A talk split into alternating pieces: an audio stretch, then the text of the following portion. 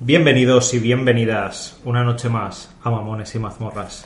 Estamos reunidos casi todos los de siempre, porque desafortunadamente tras la muerte de Garrett tuvimos que echar a pirata del podcast. Una Sí, lástima. es- eran las cláusulas que, que dijimos cuando empezamos a grabar. Que muera se va a su casa.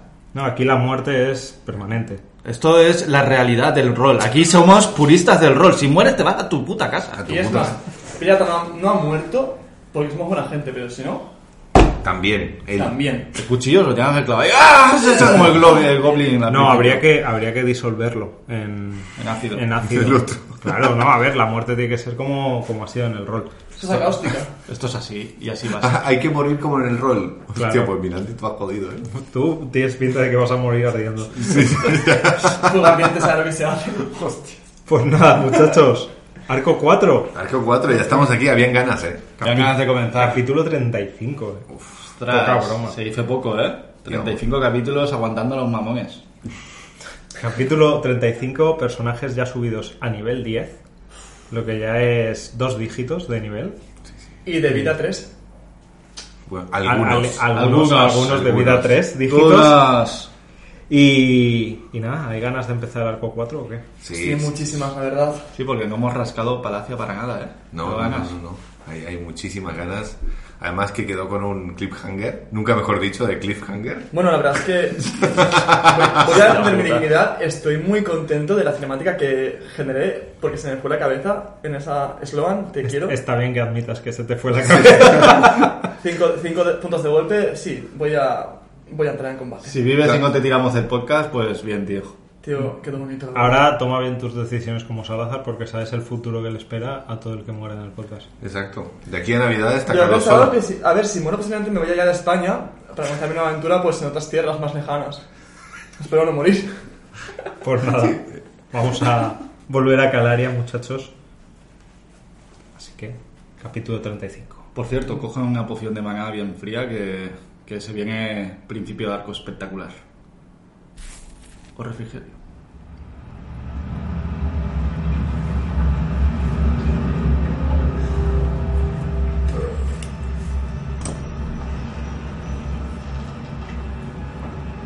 Unos meses antes. Estamos en mitad de un camino de tierra. La foresta a un lado. Colinas en la que todavía se está deshaciendo la nieve del invierno a otro.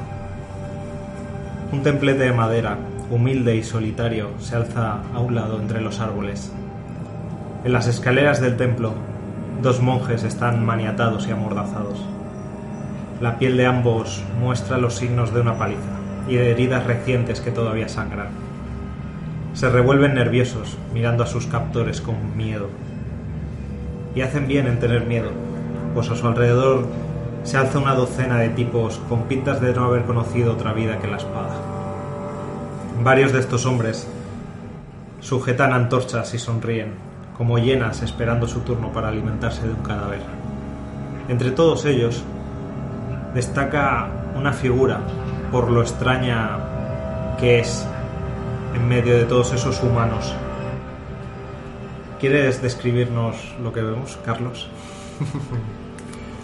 Pues hay un elfo de piel blanca, de ojos oscurecidos de una forma sobrenatural, pelo blanco recogido en una coleta muy sobria, va vestido con zapatos con hebilla de plata y un pequeño tacón, pantalón debajo de la rodilla y una especie de sotana larga hasta el suelo, sobre la que lleva placas de una armadura de combate.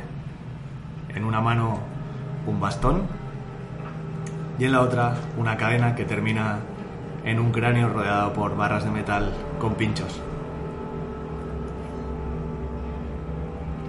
Los hombres a tu alrededor te miran inquietos.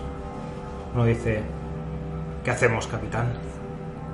Señores, todos sabemos a lo que hemos venido, ¿verdad? Sí.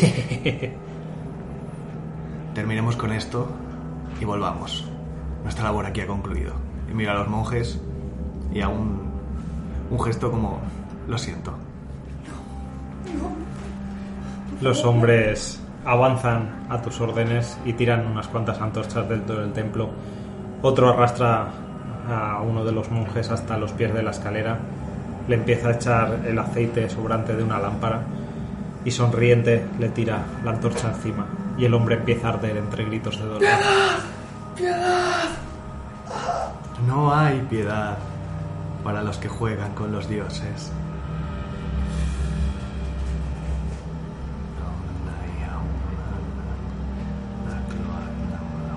Un poco más tarde, un par de hogueras arden, calentando un campamento en mitad del bosque.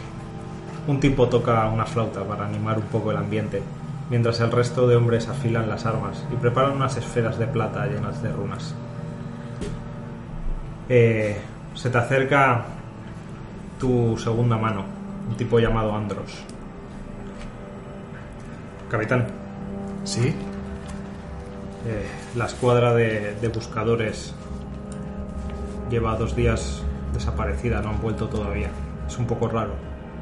¿Cuánto hace que tendrían que haber regresado? Pues...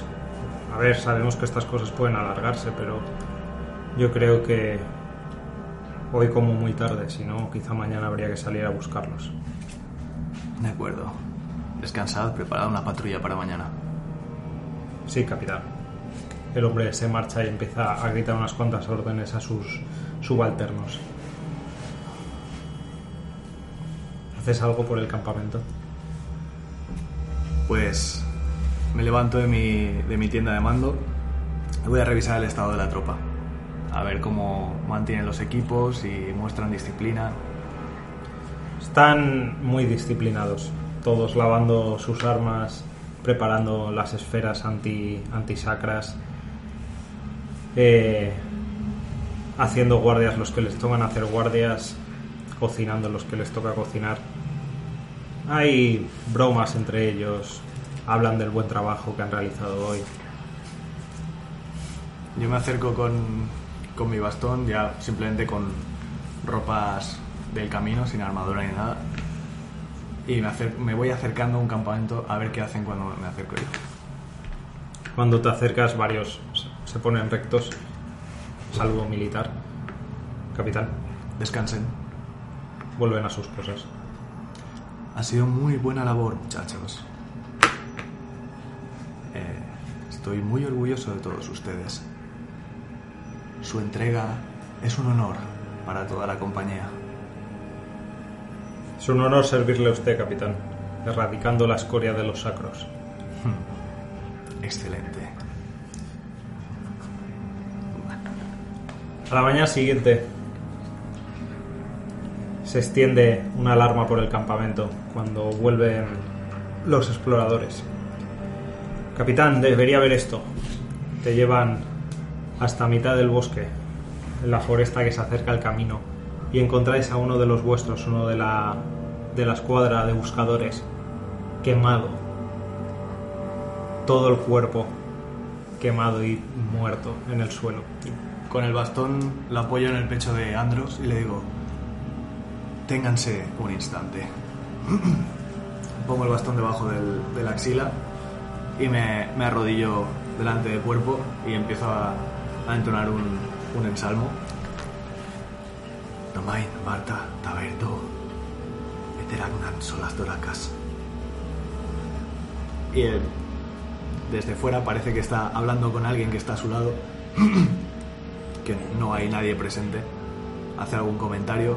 Ah, Sherbaideak, Dosuratan. Se levanta y se dirige hacia Andros de nuevo. Sin duda, tenemos un mago díscolo suelto por nuestro bosque, que ha acabado con algunos de nuestros compañeros. Eso parece, capitán. Hay más en el camino. ¿Cuántos más? Cuatro cinco. Comprendo. Es una amenaza que no debemos tomar a la ligera, entonces. Es raro, capitán. Algunos de los muertos no presentan heridas. Quiero examinarlos. Por aquí. Te llevan hasta lo que parece haber sido una escaramuza en mitad del camino. Eh, han apartado los cadáveres a un lado para que si alguien pasa no los vea. y efectivamente ves eh, varias marcas más de, de conjuros mágicos y algunos tienen sangre en los ojos y en las orejas, pero no hay más rastros de heridas. ¿Me puedo hacer alguna ligera idea de lo que puede haber sucedido? Conozco. la hacer señora. una tirada de investigación. Vamos allá, primera tirada del día. Cinco total. Bien, me alegra que siga tu suerte. La verdad es que no tienes eh, mucha idea de lo que ha sucedido. O sea, obviamente una escaramuza, obviamente el compañero quemado eh, formaba parte de estos y por lo que ves en su posición intentó huir y no le dejaron. Y no sabes qué ha podido causar eh, esas heridas que tiene la gente que le sangra los ojos, las orejas, pero no muestran ninguna herida superficial. No, no tienes ni idea de qué ha podido hacer eso. Supongo que habrá sido algún efecto de algún conjuro que, en el que ahora mismo no caigo. Y le vuelvo a decir lo mismo. Señores, hay magos o gente con poderes mágicos en el camino. Tal vez sacros, señores. Así que mantengan las espadas prestas. Capitán, aquí hay uno. Mire estas heridas. Te señalan a uno que por la espalda tiene un montón de, de tajos claramente infectados con, con magia nigromántica. Hmm. Me quito el guante de cuero de la mano derecha y meto el índice y el corazón por la herida a ver hasta dónde llega. Bastante profunda. Limpio los dedos en la tierra. Bien, parece que nuestro mago no anda solo. Señores, armaduras engrasadas y siempre prestas. Considérese en campaña y prestos para el combate en todo momento. Los atraparemos, capitán. Estoy seguro. Mientras tanto, volviendo al templo, al tiempo presente, Salazar. No sabes cuánto tiempo llevas en la fría celda en la que despertaste después de tu encuentro con Sloan. Nadie ha venido a decirte nada. Solo un hombre silencioso que te trae comida pasada y pan mohoso de vez en cuando. Has perdido más de 10 kilos y los huesos se te notan. Tu pelo luce enmarañado y el tinte ya se ha ido. Ya se ha ido y ha dejado al descubierto de nuevo tu pelo rubio.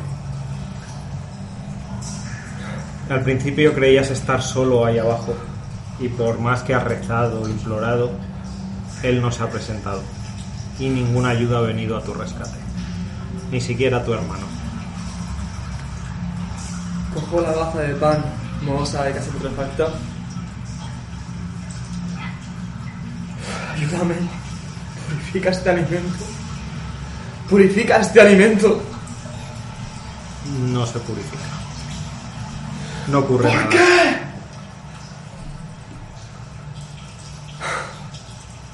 Cojo la baja y la tiro.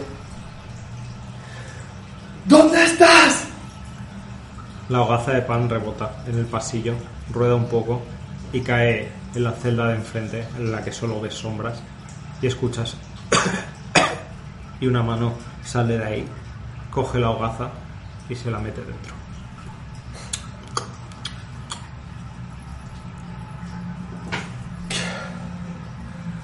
Háblame un poco más. ¿Qué haces aquí? Ves una figura que se acerca a los barrotes. Parece demacrada, va encapuchada, así que no le ves demasiado bien el rostro. Dime qué haces tú aquí.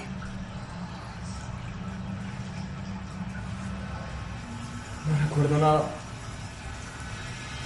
Me cogieron, me encarcelaron. No sé cuánto tiempo llevo en estas gruesas paredes. Solo sé que no, no acude a mi llamada. No acude a mi llamada. Quizás me ha abandonado. Puede ser. A todos nos abandonan aquí abajo. ¿Qué hiciste? para estar aquí? Muchas cosas. ¿Te arrepientes? Oh, no. De ninguna. Yo tampoco. He hecho lo correcto en todo momento. Le he servido. Y ahora su luz no ilumina mi camino. Si has hecho lo correcto en todo momento y no está aquí para ayudarte. No sé. Quizá deberías pensar en que hay otros que ayudan más. Son pruebas. Siempre son pruebas. Una tras otra. Para demostrar que soy digno de su confianza. Y sé que soy digno de su confianza. Pese a ello,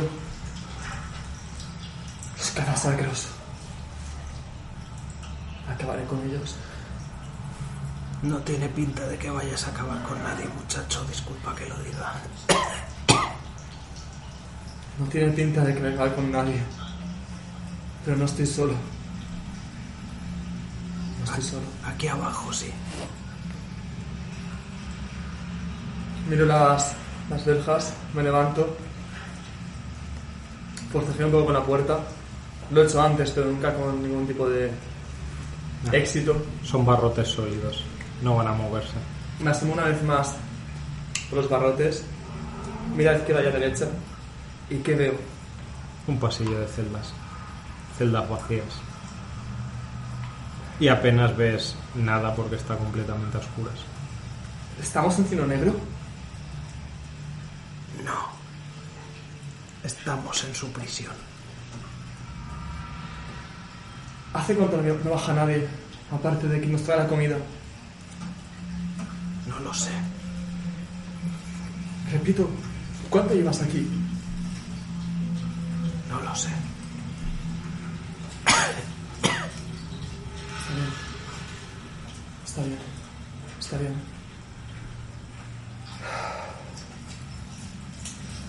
Si no puedo salir por él, haremos con nuestros propios medios.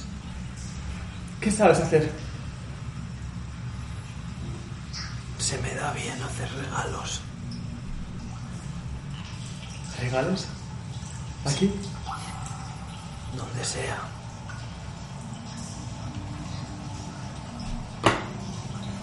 ¿Quién eres? Un prisionero como tú. ¿Quién eres? Alguien que quiere ayudar. Salazar. ¡Sácame de aquí! ¡Fuego ardiente! ¡Sácame de aquí! Mientras gritas y tus gritos resuenan con eco por los pasillos,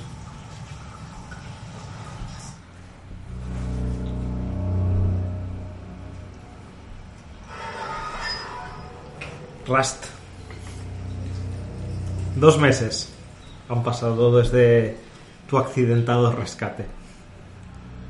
No has podido quitarte de la cabeza que te salvaron a ti para perder a tu hermano y que ha caído en manos de un peligroso enemigo. Sin embargo, siendo un fugitivo en la capital, tus opciones para buscarlo han sido más bien pocas. Y Sloan tampoco te ha dado tiempo para que le des muchas vueltas a la cabeza. Te has estado, has estado trabajando para él y dentro de lo que cabe no ha estado tan mal. Has participado en un par de golpes menores en la ciudad interior y tus dotes y habilidades enseguida te han hecho destacar por encima del resto. Y te estás haciendo un nombre dentro de los sombríos. Sloan te ha prometido averiguar lo que pueda sobre Salazar. Y te prometió venderte esa información a cambio de tu sudor. Pero por el momento no has conseguido nada. En este momento es de noche. Caminas por los tejados de la ciudad interior junto a Aymara. La calle, a unos metros por debajo, está iluminada con farolas, pero entre las tejas reina la oscuridad y os permite moveros sin ser detectados, aunque todavía hay mucha vida ahí abajo, sobre todo en las tabernas. Estáis en medio de un golpe. Y Mara se detiene en el saliente de uno de los tejados y te mira. Estoy conectado con ella mentalmente. Con ella sí que le compartí un poco de información sobre mis poderes, no sin decirle claro quién es Ralacor. A no ser que haya escuchado en el juicio que yo no sepa. No, por ahora Ralacor se mantiene invisible Bien. y sin presentarse. ¿Cuál es el siguiente paso? Ves que en silencio te señala a lo lejos y ves una mansión que destaca en la ciudad interior por estar alejada de las villas principales. Y en esa mansión hay una, hay una torre, en uno de los laterales de la mansión bastante alta, en el que toda- todavía ves luces en ella.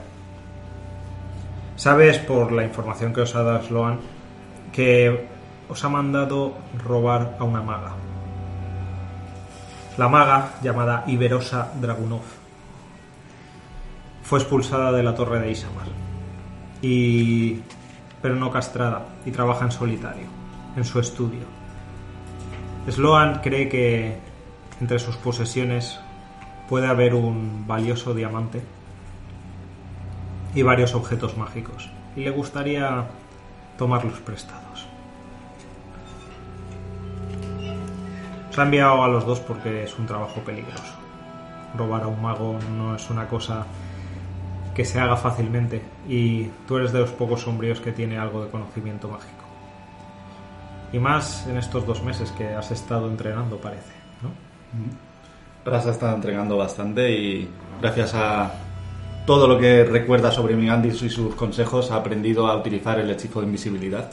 También has visto a Minandris durante estos dos meses. De incógnito has podido colarte en la ciudad interior, ir a la duquesa. Lo has visto, habéis hablado. Ha seguido tu instrucción. Lo que ha podido, porque él también ha estado muy ocupado. Y esperamos un poco hasta que se apague la luz o crees que va a estar toda la noche con sus cosas. Al menos acerquémonos un poco. Adelante, te sigo. Tú conoces mejor este sitio. Por aquí el entorno. Y ves que pega un salto. Voy a ver qué tal lo hace. pega un salto y cruza de, de un tejado a otro. Se balancea un poco al borde del siguiente tejado, pero enseguida se recompone y entra dentro de las tejas. Hago un gesto en la caja como diciendo, joder, menudo salto ha pegado. Y voy a imitarla saltando yo. Espérate que viene pifiada. ¿Qué es? ¿Acrobacias? Acrobacias. Vamos. Tío, te sumas mil, ¿vale? 12 más 11. Con, 23. con una elegancia que ella no ha demostrado, saltas tranquilamente y caes fácil sobre el tejado. Lentorro, pero seguro, amiga mía. Qué mal te queda vacilar. Va, sígueme el ritmo y echa a correr y empieza a saltar por los tejados. Tú la sigues. Camináis unas cuantas manzanas a través de tejados, a través de eh, hilos de tender la ropa por los que os colgáis, a través de, de cañerías y, y desagües por los que vais avanzando sin que nadie os detecte. En uno de esos saltos, Imara se para en la balaustrada de uno de los tejados y te hace un gesto para que te agaches. Me agacho al momento. Mantenéis ahí quietos en silencio y escuchas por abajo, por las calles, el traqueteo de armaduras. Y veis a una patrulla de guardias paseando. Farolillos en alto, examinando las calles, viendo quién está fuera de su lugar. Y con ellos va un hombre, que parece un mago, que ves que va encendiendo las farolas, lanzando un hechizo. Más que una ciudad, esto parece un toque de queda. Supongo Es- que será gracias a mí, claro. A ver, es lo normal en la ciudad interior. Tienen mucha vigilancia, justo para evitar a gente como nosotros. Lo de tu persecución han pasado dos meses, sin noticias tuyas. Obviamente hay carteles de búsqueda, tienes alguno con el que te has hecho. Ofrecen una buena suma por tu cabeza, pero en la ciudad no te están buscando ya. Asumen que te has ido. que sería lo más lógico. Sí, tiene sentido. Vale, sigamos. Como te dice Imara cuando pasan los guardias y echa un salto y cae en el siguiente tejado. Observo que los guardias ya no estén mirando hacia aquí y doy otro salto, siguiéndola. Pues así avanzáis hasta el último tejado antes de la mansión. Os parapetáis un momento en la chimenea. Miráis. Al otro lado ves un murete bajo, unos extensos jardines y una mansión que parece muy grande pero muy poco usada. Hay varias ventanas que están además tapiadas con madera, como si se hubiesen cerrado para que no entrase la luz. Y la única eh, luz que veis es en lo alto de esta torre de cinco pisos, redonda, en lo que parece ser, supones, el despacho o el lugar de trabajo de la maga. Y ahí todavía hay luz y de vez en cuando la luz se ve tapada por una sombra que se mueve en el interior. Recuérdame, Mara, ¿qué información tenemos de Sloan sobre este sitio? Poca cosa. Esta maga fue expulsada por algún tipo de prácticas, así que me espero encontrar cualquier cosa ahí dentro. Mínimamente habrá trampas. Pero Así para, que- para eso estás tú, ¿no? Que sabes leer magia. Sí. Pero hay que tener cuidado. Primero debemos visualizar una entrada. Porque la entrada principal sería lo más lógico y sería lo que más cubierto tendrá. Yo escalaría por la torre. Ahí- Miro la torre a ver si eh, la ventana donde tiene luz está tapiada o no. Eh, o alguna no, de ellas. no, no, la ventana del último piso. El último piso tiene una balconada bastante grande Mm. con una, no una ventana, una puerta de cristal a doble hoja. Y de ahí es de donde emana la luz del interior, por lo tanto, obviamente no está, no está tapiada. Es un, un quinto piso. Escalarlo, analizas la torre, la piedra es bastante irregular, hay alguna grieta, hay ventanas de estas eh, estiradas y, o sea, de estas estrechas, Sí. largas a través de esa torre. ¿Crees que sería escalable? ¿Tienes tu capa élfica para poder esconderte mejor? ¿La oscuridad? Siempre. Bien, ¿Quién te crees que soy? bien. Porque la mía desapareció de donde la tenía guardada. No, no desapareció, la tía Sloan, ya lo sabes. Ya, ya lo sé. Sloan no ha dejado de, de- de vacilarte con eso, o sea, no, no es un secreto que guarde a voces. Maldito. Agradece todo el rato a tu hermano. Tu hermano me hizo un gran regalo, Rust. Al precio que le tenía esa capa. Esa capa ha pagado tu libertad, así que... Estefano, ¿cómo dices tú el hechizo de invisibilidad? ¿Lo tienes apuntado? La verdad es que no lo he lanzado. ¿Cómo lo usó Arventi, os acordáis? No me acuerdo, pero, pero Ras puede decirlo a su manera. Claro. Él ha aprendido sus palabras. Bueno, no te preocupes, Imara. Tengo mis propios trucos. Mientras hago las runas mágicas y lanzo oscuras y me hago invisible. Me empiezo a concentrar. Mientras doy vueltas con mi mano izquierda en las runas, un trozo de, de pestaña, un, un toque de resina y me lo pego al cuerpo. Bueno, desde luego no se puede decir que no sea efectivo. Estás aquí. Sí, estoy contigo. Esperamos a que se apague la luz y luego entramos. Bien. Si es que la maga se va a ir a dormir en algún momento. Dudo que se vaya a dormir. Los magos son muy excéntricos. Bueno, Creo pero, que deberíamos echar un vistazo. pero duermen. Sí. Si duermen, no será aquí. Entonces, ¿entramos o ahora o esperamos? Vamos a esperar un rato. A ver el movimiento de la ventana. Si se mueve bastante o deja de moverse. Aunque la luz siga encendida.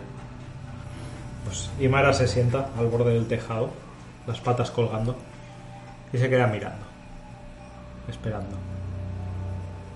Observo la ventana. Al poco te dice, ¿estás ahí? Sigo aquí. Ah. Es que eso de que seas invisible ahora es un poco raro. Sí. No me gusta no verte. Pero es que se tapa un poco con la capa.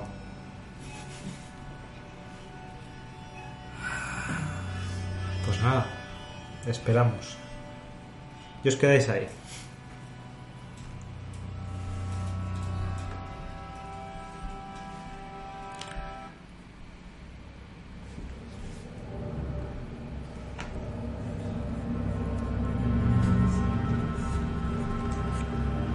Minandris. Lejos, muy lejos de Palacio. Más allá del bosque de Luna. E incluso más al sur de Falicia. Estás en uno de los pasos de montaña que cruzan los picos de fuego hacia el desierto de Talidra. Y viajas en solitario. Estás sorprendido que la última semana de viaje no ha sido nada sencilla. Has tenido que usar invisibilidad y volar en varias ocasiones para pasar desapercibido. Los bosques parecen estar infectados por criaturas de nuevo. No has pasado cerca de Guardia Eterna, porque tu viaje te lleva mucho más al oeste, pero imaginas que la situación allí no tiene que ser mucho mejor. Hay algo en estas tierras que rezuma una energía muy negativa y puedes sentirlo como una vibración molesta y constante en el aire. Quizás lo que hicieron los Forja Negra en las minas solo sirvió para atrasar lo inevitable. Encontrar el paso a través de los picos que lleva a Karaz Uldur no ha sido fácil pero has conseguido encontrar runas enanas, casi invisibles, que parece que marcan la ruta a través de las cavernas y estrechas aberturas en la roca. Uno de esos días de marcha, escuchas un rugido terrible y alzando la vista ves la sombra de lo que parece un dragón enorme surcando el cielo. Me tumbo, me tumbo, me tiro al suelo. El dragón pasa de largo. Me cojo mi sombrero y aprieto a la gata. La gata entonces está contigo. Sí, la gata viaja conmigo. Un mago nunca viaja solo. Bueno, dra- sí, la gata no pudo seguir a Salazar. Pudo hasta cierto punto.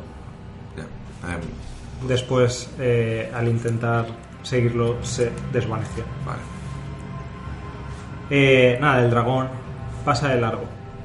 Aprovecho para levantar la vista y disfrutar de ese pequeño momentazo de ver un semejante criatura. Es una tirada de historia. Pues 19 más. eh, más 5. Eh, Tú sabes que en el ducado hace mucho tiempo que no se ven dragones. Y los picos de fuego en principio están libres de dragones desde antes de la guerra con los elfos. La presencia de uno se te antoja extraña. Es muy grande. No sabías decir por la distancia, pero parece grande. Parece imponente. Vale. Miro a, a Duquesa y digo: Esto se está haciendo cada vez más complicado. Espero que nuestro compañero esté bien. Le acaricio el lobo. Espero un poco. No sé que el dragón se le ocurra volver. Sus gritos desaparecen en la distancia. Y sigo avanzando. Pues continúas la marcha. Viendo esto, me detengo, un momento, hago un descanso corto. Y ahora viajo con el aura de Mistul para ocultar mi, mi aura mágica. Vale. Todo sea que. Pues tras tres días en soledad, uno de los desfiladeros que cruzas se abre un valle rocoso enorme. No muy lejos, ves las enormes puertas olvidadas de la ciudad enana. Son un arco tallado en la mismísima ladera de la montaña. Dos estatuas gigantes de enanos armados la custodian y una talla rúnica la rodea. A pesar del tiempo y el olvido, sigue siendo majestuosa, enorme y un símbolo del poder de los enanos que ya no está. Poco antes de la puerta ves algo mucho menos majestuoso. Una cabaña de madera, algo tosca, poco elegante. Un corral al lado con un par de cabras y ovejas y una vaca que pasta por ahí tranquilamente. Ver, al ver la cabaña sonrío. Es el primer sitio con techo y Agradable, fuego que ves en, en varias semanas. desde que entraste en los picos de fuego. Bueno, parece que esto está bien, le digo a la duquesa. Vamos. No puedo evitar hablar a la duquesa, o sea, desde que estoy solo le hablo a duquesa, pero sé que es mentira. Sé que me estoy hablando a mí mismo y viajar solo ya no se me antoja tan, tan bien.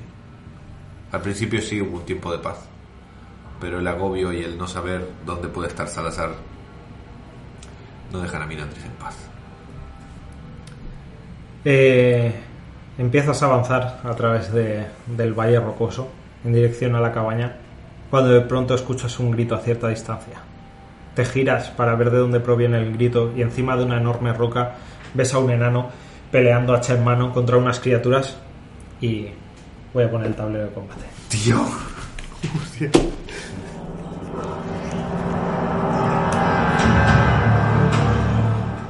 Vale, iniciativa para Mirandris, para Grigori Sí. y para mí. 10 y 15. 12. Pues vais vosotros dos, eh, Minandris, Grigori y luego yo, con todos los goblins. Bueno, lo que ves, Minandris, cuando entras sobre enano subido en una gran piedra peleando contra eh, un, dos, tres, cuatro, cinco goblins eh, normales, digamos, el, el clásico goblin. Luego ves eh, a su lado un goblin un poco más fuerte, un poco más grande que los demás, que va armado con, con una espada de hueso hecha a dos manos, bastante más grande que, que el resto de bichos. Y atrás del todo eh, hay un goblin que lleva una máscara de madera, un bastón eh, con una calavera atada en él y que parece que esté haciendo una especie de cántico. Como si estuviese a punto de, de castear un conjuro. Vale, Así que te toca. pues avanzo 1, 2, 3, 4, 5, 6. Avanzo todo lo que puedo avanzar hasta el combate. Como acción adicional, eh, toco mi libro mientras digo Ishamar Samae. Y aparece el. Esta es la magia del libro que aparece a 1, 2, 3, 4, 5, 6. Aparece aquí, ¿vale? Flotando en el aire a esta altura. ¿vale? Y digo, Gregory, mientras con la mano izquierda abro el libro entero y hago Fulgor y tiro el Fulgor directamente sobre mi libro, haciendo que sobre la magia del libro que está más aquí salga un rayo, rayo de nivel 4, vamos a sumarle ahí, para, para que impacte en 3. Impacta en dos goblins normales y, Y en en el el chamán. chamán. Así que tiradas de salvación de destreza contra. 17. Pues el primero la supera, Joder. el segundo la supera Joder. y el chamán la supera. Así que mitad de daño a todos. Eh, nada, pues... Les va a dar igual. Les va a dar igual. A ver, los A ver. goblins normales no tienen mucha vida. Allá vamos. ¿Vamos los dos? Vale, ¿cuántos pues, sois? Eh, hostia puta. Sí, pero toda la mitad, ¿vale? Bueno, Pues 10, 20, 30, 43. 21 de vida todos. Nada, la mitad. La mitad, la Eh, mitad. son eh, 21 y medio. 20, 21. Eh, el rayo aparece desde la magia del libro. Uno de los goblins se gira y el rayo lo abrasa destruyéndolo. Otro grita. La magia también lo abrasa y el chamán recibe el impacto y acaba y tiene medio cuerpo quemado y lo ves. Pero sigue en pie. Grigori cuando sale el rayo ¡uh! se tapa con el escudo ¡Grigori! ¡Sucra acabar! ¡Duranur! Y sale corriendo a por el a por el chamán que no va a dejar que se mueva. ¡Oh! Y clonk, clonk, clonk, clonk con la pierna de metal. Uno, dos, Me tres, rápido cuatro que se mueve un enano cinco. cojo. Para lo, para lo mayor que está, porque ya le ves el bigote y el pelo cano debajo del yelmo, sigues notando que la armadura apunta bastante y está bastante fuerte. Pues llega corriendo hasta el chamán. 20 natural. Hostia. ¡Ahí lo tenemos! Cada vez que grito en enano, Grigori mata algo. Dios mío.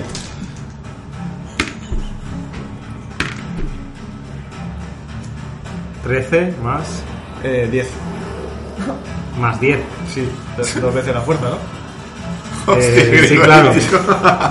Pues ya que tiene fuerza 20, pues troco troque. Pues, ¿cómo quieres hacerlo? Pues sale corriendo, ¡oh! le mete un hachazo en la frente y cuando se queda así medio muerto, saca la mano del escudo, lo coge de la cabeza y empieza ¡oh! a darle hachazos en el cuello hasta que el cuerpo cae y se queda con la cabeza en la mano y la tira hacia los otros goblins. Los otros goblins Como acción adicional, tiro cabeza. Los otros goblins empiezan a gritar de miedo. Pero el, el grandullón, el que es más grande de- del resto, de los otros tres que quedan, les grita algo. Eh, Y los mantiene en su sitio. Me queda otro ataque, podría usar la ballesta para disparar. Sí. Pues eh, nada, eh, me meto el hacha rápidamente en, en el cinto, saca la ballesta que le lleva colgada, pisa estribo, carga, mete te apunta y ¡zras! ¿A quién? Al grandote. Pues esta vez es un 1. ¿Qué te parece? Pues lo has hecho, lo has hecho tan rápido que la, la cuerda del máster está bien y plum, se queda ahí destensada. Y por fin me toca después de que arraséis a la mayoría. Que la dejas a mitad. Soy un tío de extremos, ¿eh? A ver, 1, 2, 3, 4, 5 y 6. El grandullón se gira, mira al mago que arrasa con la mitad de sus fuerzas y corre hasta él. Y da una orden que hace que los otros tres goblins corran a por el enano. 1, 2, 3, 4, 5. Y te rodean los tres goblins que quedan a ti, Grigori. Así que vamos a ello. No pasa Primero ataco a Minandris. El grandullón llega hasta ti con la especie de mandoble de hueso que tiene. Te intenta dar un golpe para 15. Eh, rápidamente saco un pergamino, saco un pergamino y digo ¡Estudo! Y se lo paro en toda la cara.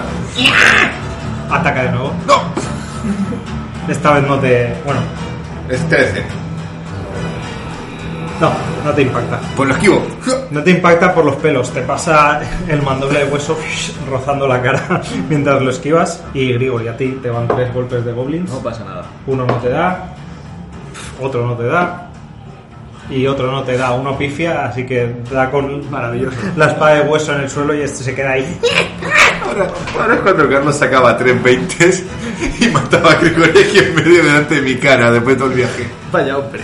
Sí. Pues Minandris, te toca. Eh, lo miro, lo miro bastante cansado y hasteado. Digo, no tengo tiempo para esto. Dormens máxima. Le tiro aquí dormido. Hostia. Eh, de nivel 5 para que se calle. ¿Vale? Así que son 2 de 8 por cada nivel subido. ¿Vale? Así que son 5 de 8. Como aterriza ahora el dragón, Sí. va a ser toda la risa. ¿Qué es esto? 5 de 8, a ver, 8. A ver, 5 de 8 para la. Sí, dame de 8. Vale. 5 de 8. Aquí va el nivel 1. Vaya. Como no, no puede ser un rol si no Dos cae. otros, dos otros, por cierto. Pues 10, dos potaditos. 18, eh, 9, 20, 21, 22, Ah, 23, tienes más de 25, Más de 8.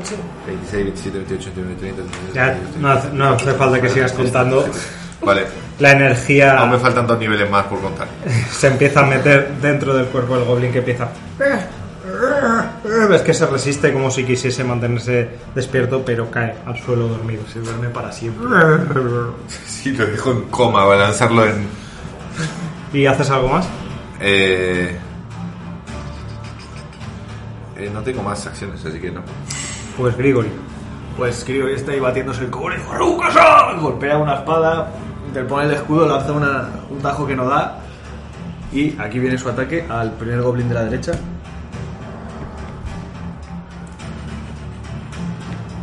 ...15. Da. Primero da. Son 6 puntos de vida. ¡Fas! Hachazo. Perdón, 7, que es el ataque es más 1. Por el hacha. Pues le hundes el hacha en el pecho y lo mandas a dormir para siempre. ¡Oh! Segundo ataque. 19, Da. 8. Pues otro golpe. Sí, con uno mata. Eh, le cortas la cabeza al segundo. Vale, pues para quitarnos esto, eh, utilizo oleada de acción, eh, tengo una acción añadida y tengo otros dos ataques. Efectivamente. ¿No tienes tres ataques de base? Oleada No, de acción. solo dos, Eso es solo que se leyó, se leyó en la versión de, de Latam, el cabrón. Eh, 17 en total, impacta para un porrón de daño. Y le hundes el hacha en la cabeza al último de ellos. En una, en una danza mortal de hacha y, y escudo. Tío, Caen en 6 muertos. segundos yo duermo al, al grande y miro como Grigori se pone a, a soltar hachazo y mata a tres goblins de una. En un turno. cada dos segundos mato a dos. Sí. Básicamente, se ha puesto como una fiera a repartir hachazos y los ha destrozado a los tres en un momento. Apoyo el bastón contra el cuello del goblin dormido, como reteniéndolo, y me quedo mirando a, a Grigori. Grigori empuja con la pata de metal el pecho de un goblin que todavía se mueve un poco. Lo empuja al suelo. ¡Chop! Y le mete otro hachazo en la cabeza. Señor Grigori, me quito el sombrero y me seco el sudor. Aquí tengo uno para usted. Se pone el hacha en la mano izquierda del escudo. Se quita el yelmo con la raja, todo remachado de metal. Y ves una cara bastante anciana, que ya lo habías visto, pero está un poco, un poco desmejorado por la edad todavía. Bastante sudoroso, hace tiempo que no se afeita la cabeza ni la barbilla, y aunque todavía sigue llevando las dos trenzas, una en cada mejilla, el bigote y la, la barbilla le ha, le ha crecido un poco la barba. Creo que me acuerdo de ti. Yo me limpio el sudor con el, con el gorrón en la mano. No tengo mucho tiempo antes de que este se despierte. ¿Me hace el favor? Sin y, luego nos, problema. pres- y luego nos presentamos. Vale. Quito el bastón de- del, del goblin. Pues nada, Grigori se pone, le pone la pata de metal en la espalda, saca el hacha, deja el escudo y se le hunde el escudo hasta mitad cabeza. El goblin muere en su, en su sueño. Pues nada, Mirandris el mago. Nos conocimos en las Sí. de Falicio. eras el juntarrunas que iba con los muchachos de Bardock. Doy la mano. Te da una mano a la que le faltan dos dedos. Y la mía también. te, la, te la gira cuando le da la mano y asiente y sonríe. Sí, también me, me- me causa gracia porque es verdad. Nos hemos dado una mano de tres dedos. tío. Digo, sí, la vida del camino. Sí, la vida. palmea. del Palmea en el hombro. Te, palmea- te Me he revientas, o reventado, sea, me he reventado. Una mano muy grande. Carlos me ha reventado ahora. Tengo. Ahí me pongo todo serio después de ponerme contento. Tengo malas noticias Se pone muy serio. sobre los hijos de Bardock. Necesito tu ayuda. ¿Están bien los chicos? Uno sí, el otro no.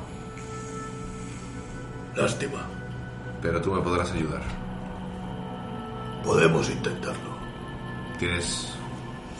¿Podemos entrar a la casa o esto es un problema mayor? Apunto a los goblins. No. Vienen de vez en cuando alguna patrulla. Los que se les cuelan a los elfos. Entiendo. Bueno. ¿Qué va a ser de mí si llegas a mi casa y no te invito a algo de beber?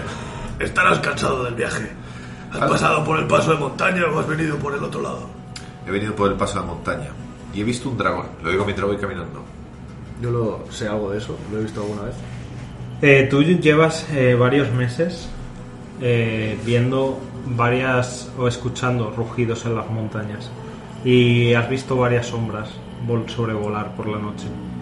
Sí que sabes que, que está habiendo dragones por aquí y además eh, en una de tus expediciones a ver un poco si averiguabas qué pasaba has encontrado eh, restos de escamas azules y rojas y los dragones azules son terriblemente territoriales, nunca compartirían territorio. ¿Estás seguro de que es un dragón? ¿No es otro bicho con escamas? No, es un dragón. Mierda. No pude ver su color. Tan alto que volaba, podría ser negro, podría ser rojo, muy oscuro, podría ser europel, o incluso dorado, pero no sé. Yo he visto escamas rojas y azules. Todo esto mientras vamos a la casa, ¿no? Sí, vamos a andar. Yo Que vamos a su pasito. ya dejaré, ya recogeré eso luego. Eh, Luego friego los platos. Lo que está pasando en estas tierras, creo que lo, lo que hicimos en la mina de Falicia es... solo fue comprar tiempo. El tiempo nunca sobra. Es un bien muy preciado. Exacto. Llegáis Vamos. a la cabaña. Sí. Eh, como he dicho antes, una cabaña bastante humilde, tosca, Me, me de sorprende, madera. me sorprende ver que se, man- se montó la cabaña y tiene ahí un, un rebaño y no se lo han matado. Está, la cabaña está construida con trozos de piedra de rota. Ya. Que intuyes que ahora habrá sacado de la ciudad o, o similar. Y nada, te abre, te abre la puerta. Me quito el sombrero, me agacho para entrar por la puerta. Pues hay una hoguerita encendida. Eh, se está calentito dentro. Tienes algo al fuego, ¿no? Cocinándose. Algo de cecina de cordero o algún puchero con verduras. Por lo tanto, huele bastante bien. Corre aire, una fuerte, eh, fuerte viento porque estáis en mitad de las montañas y en este valle eh, hace como el efecto pasillo y siempre hay aire soplando que da contra las ventanas y las hace temblar un poco. le traía dos, pero uno se me rompió por el camino. Se meto la mano en el bolso, en un bolsillo que parece muy pequeñito, pero mete la mano más de lo, de lo que se puede y saco una botella de brandy. ¡Qué belleza! Brindaremos esta noche por la Creo- salud de los chicos. Creo que es era menester para entrar en casa de un enano traer un presente, ¿verdad? Bueno, entre enanos sí, a ti te lo habría perdonado. Ah, Perdona que tenga la casa así, no espero visita. Y ves que empieza a quitarse el yermo y a Miro la casa y me recuerda un poco a lo mío. O sea, el tío es tan desordenado con lo suyo como yo con mis movidas. Tiene una zona de trabajo que está. Parece que esté constantemente trabajando algo de metal. Tiene un par de bustos con armaduras con distintas piezas. Que está constantemente retrabajando, reajustando correas. Y ves que el tío nada, empieza a quitarse el peto, se quita la malla, los brazales. Y se queda en la, en la prenda de vestir, en la jaqueta, que se la desabotona por el pecho. Se saca las mangas y se la deja caer hasta la cintura. Mirante se quita la capa de viaje, deja el bastón a un lado, el sombrero también. Se sienta. Mientras el enano supongo que se pone a preparar algo. Creo que tengo por aquí. Solo lamento venir así y traer solo malas noticias. Bueno, las noticias son las que son. Ya. Hay, hay una peste en la, en la capital. Y el problema que nos atañe es el problema con el joven Salazar. Ves que está mirando en un armario y con un, con un vaso de cristal un poco desportillado y se gira. ¿Qué le pasa al chico? Lo han capturado. Caramba. ¿Qué ha hecho? No ha hecho nada.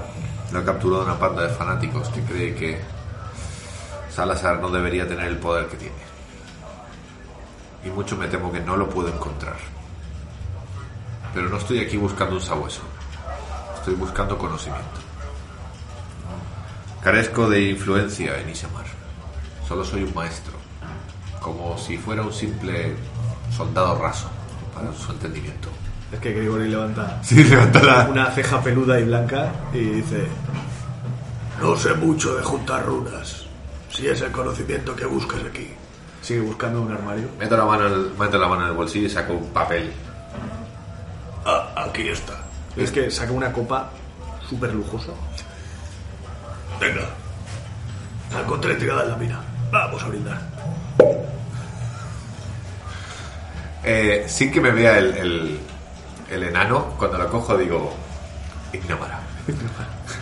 Y la limpio. Sí, eso, eso- eso lleva ahí. Uy, no, no sabes cuánto tiempo lleva ahí. Pero que no lo vea el enano, ¿vale? Está, está bien, estaba llena de polvo. Sí, sí, sí, sí.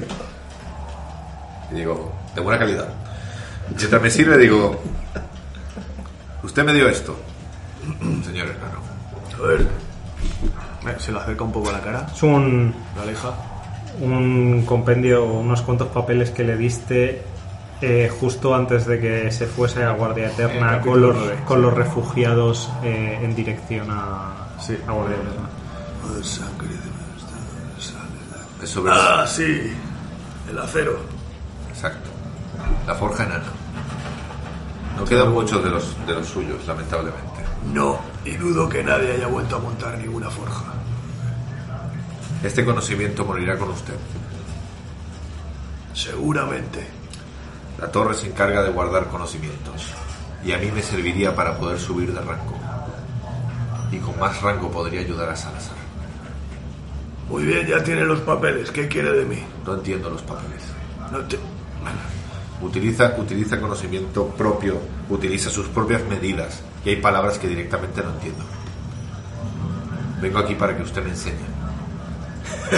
Vengo aquí para que montemos una forja y me enseñe. Sí, la ciudad apesta. ¿Ha venido aquí a montar una forja? ¿Hasta aquí? He venido aquí a salvar a Salazar. Y si para eso tengo que montar una forja enana y enseñárselo a los magos y que me suban de rango, lo haré. Hay un libro. Creo que rescaté una copia hace unos años. Déjame mirar. Bebo, bebo mientras estoy. Pues nada, empieza a rebuscar. Ves que saca varios, varios sacos y los abre y tiene ropa, unas botas, una espada, cosas que ha podido rescatar por ahí. No, no, no. Esto. No. Una poción que ya está desteñida de tan vieja que es. Ah, lo- lo tengo aquí. No busco un libro, busco que usted me enseñe. Los enanos lo escribimos todo. En las paredes si hace falta. Mi madre también escribía recetas de cocina y no había manera de hacer la comida igual que ella. No había manera de hacer la comida igual que ella, aunque estuviera escrito. Solo si cocina. Cojo, cojo el libro que, me, que me- me está pasando. Digo, solo agradezco el conocimiento escrito, pero necesito verlo de usted. ¿Cuál es el problema? Yo nunca he trabajado en una de esas forjas. Yo he trabajado en una forja.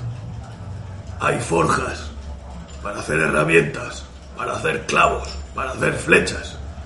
Y luego hay forjas para hacer acero de sangre. No es lo mismo. ¿Y cuál es el problema? Dame el libro. Empieza a pasar páginas, está todo escrito en runas enanas y hay un dibujo. ¿Ves? Hace falta un yunque así, con estas runas. Hace falta este fuelle, que lanza fuego todo el rato. Hace falta un tipo de carbón. Falta Me he hecho para atrás en la silla mientras bebo y digo, haría falta una ciudad enana, ¿verdad? No, no una ciudad. Las herramientas de la forja. ¿Y no está eso allí delante? Grigori sigue la forma, la mano de. Apuntando a la puerta que lo veo por la ventana. No, no, no, no. No hay. No se, no se baja ahí. Eso está perdido. Pues lo reconquistamos, señor. Todo el ejército de la ciudad, del pozo, combatió durante semanas solo para retroceder y perder la ciudad. No vamos a conquistar la ciudad. Vamos a bajar. Vamos a hacernos con la forja. Y cerraremos lo que haya que cerrar. Está usted hablando con un mago. Y usted con uno de los últimos hombres que defendió ese lugar. No vamos a bajar ahí. Señor Mirandris. La vida de Salazar depende de ello. Y el conocimiento de toda su raza depende de ello. No tengo por costumbre meter la cabeza en un sitio de la que sé que no la podré sacar. Hay cosas que se pueden hacer y hay cosas que no se pueden hacer.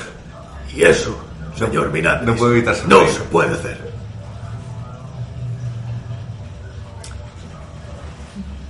Seguiremos hablando de esto más tarde. Mientras tanto, Wow.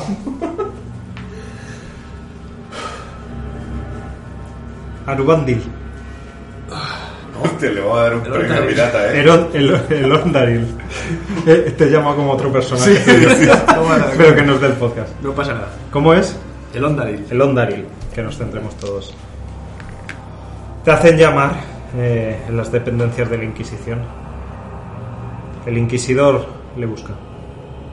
Enseguida acudiré. te, te llevan a través de los pasillos hasta eh, las dependencias de Teldrain. Perfecto. Tocan a la puerta. Eh, está, el elfo está aquí. Que pase, que pase. Pasas al interior de un despachito bastante desordenado. Porque hay un montón de, de libros abiertos, de montañas de libros acumulándose por el suelo. Una chimenea encendida. Y Teldrail está sentado frente a una chimenea, leyendo un viejo tomo. Cuando, Apoyado una de sus manos en el bastón y con la otra mesándose los pocos pelos de barba que tiene. cuando entro, uso el truco de taumaturgia para cerrar yo la puerta. Te Krogan. Y se cierra sola sin girarme yo a, a interactuar con ella. Elondaril, Inquisidor Teldrail. siéntese, por favor. Pone el, el bastón bajo el, el brazo izquierdo. Echa la silla hacia atrás con cuidado y se sienta. Y apoya el bastón en, en la mesa. Tengo un encargo del que me gustaría que se hiciese cargo. Un placer, señor Inquisidor. He oído que se le da bien convencer. Soy persuasivo. Sí. Eso es lo que busco. Digamos que tengo a una persona dura de roer entre manos. Y me gustaría que su visión sobre nosotros cambiase. Y que decidiese aportar sus capacidades a nuestra causa. Será un placer intervenir. ¿Me permite una pregunta? Por supuesto. ¿Qué clase de persona? ¿Alguien que uno se encontraría en el camino?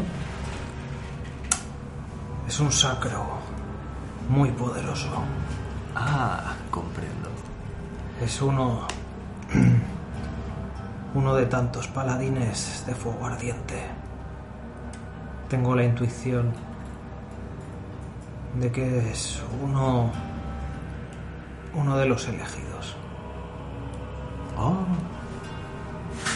Genial. Tengo entendido que fueron él y sus compañeros los que exterminaron a una patrulla que estaba a su mando. Sonríe. O sea, abre mucho los ojos y sonríe con una sonrisa de, de sadismo. Bueno, a veces los caminos de la gente se juntan, ¿verdad? No siempre es para bien. Quiero que recurra cuantos métodos sean necesarios, pero por el momento quiero al muchacho entero. Eso retrasará algo los resultados, pero no hay problema.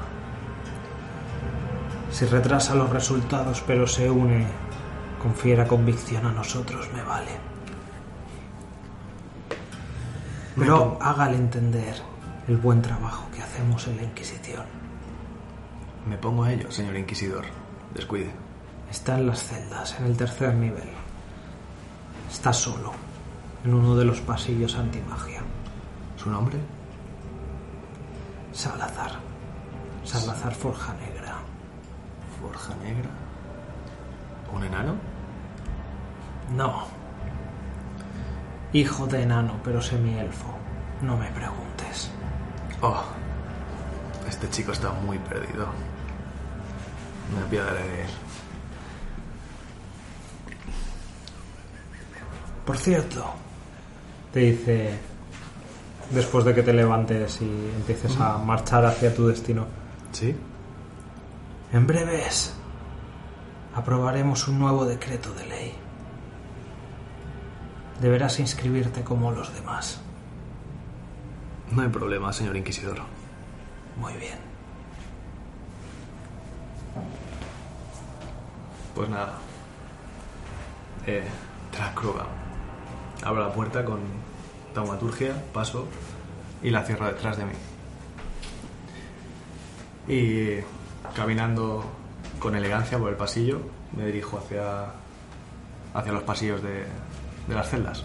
Cuando llegas eh, a la zona de las celdas, eh, dos hombres armados te acompañan.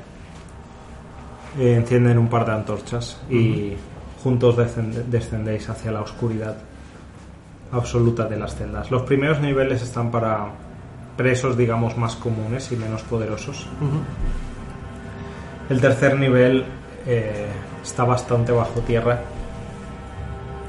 Empezáis a avanzar por, después de abrir, de que ellos abran la puerta con un manojo de llaves, empezáis a avanzar por esos pasillos solitarios y húmedos, totalmente a oscuras, ni una antorcha brilla ahí dentro. Tú, Salazar, estás ahí pasando frío y esa, ese día algo, algo cambia.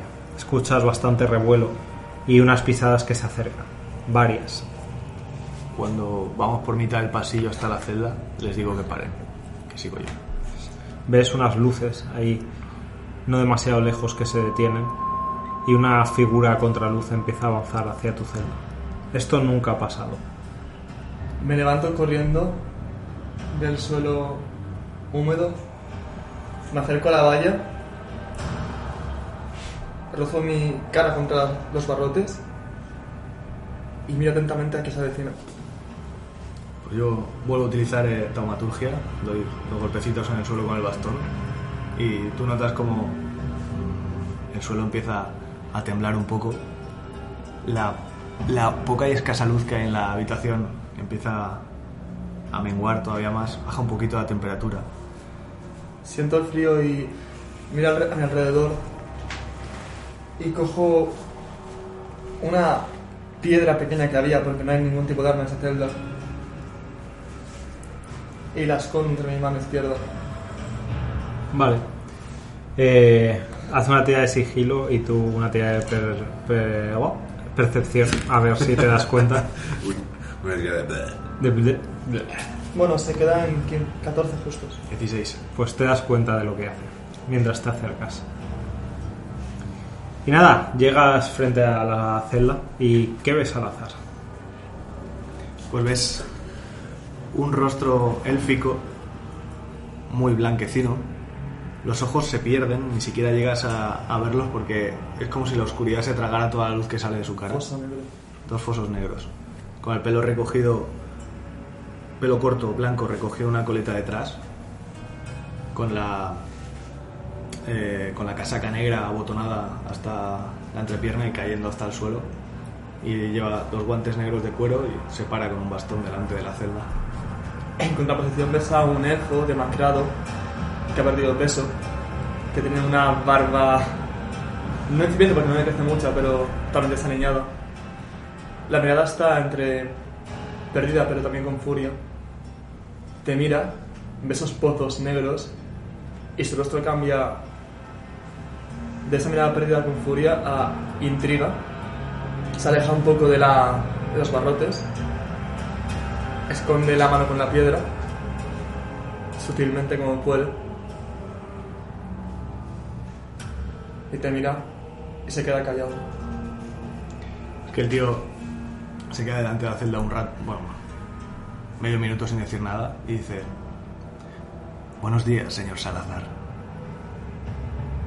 ¿Me permite que le haga una pregunta? Mira a celda al lado y trata de buscar encapuchado. Lo ves ahí entre las sombras, observándote. Te parece captar una sonrisa por debajo de su capucha.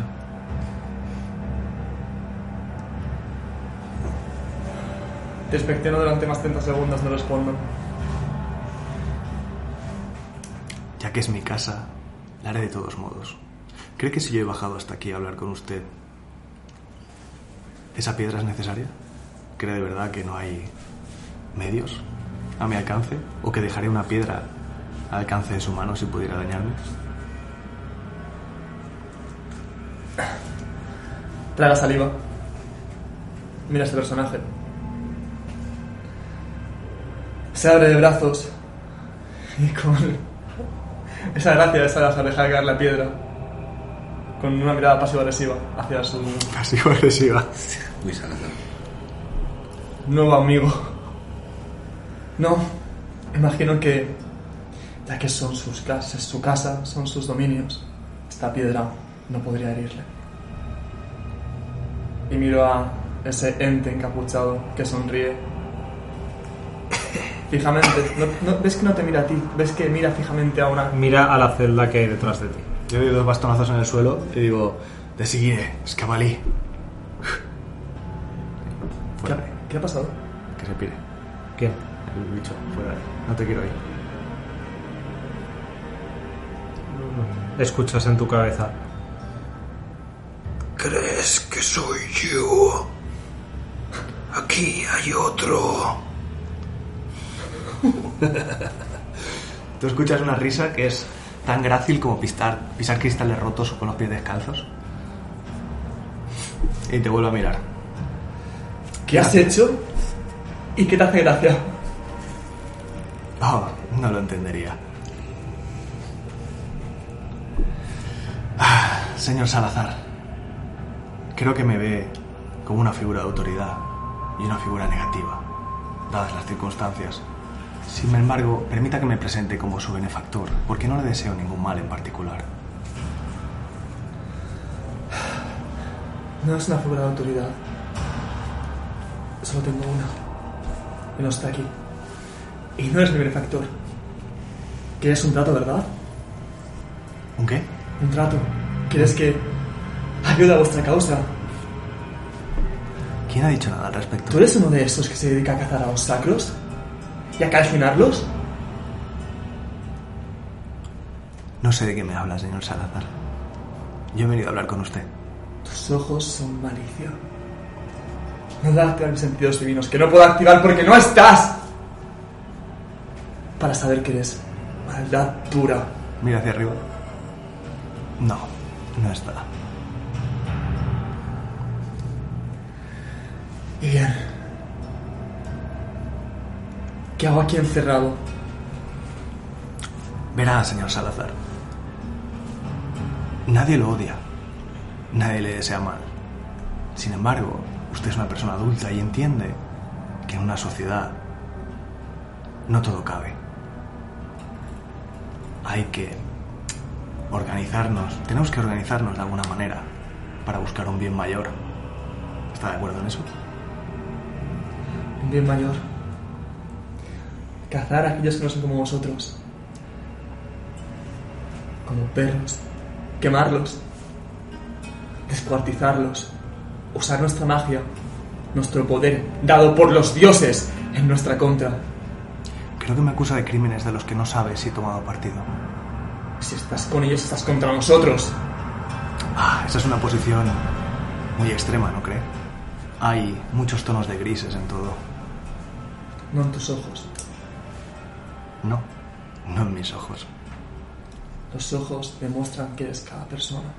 Y los tuyos son un poco sin fondo de maldad. Creo que se equivoca, señor Salazar.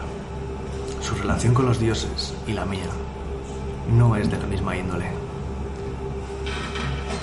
Cuénteme, ¿cuál ha sido su relación con Fuego Ardiente?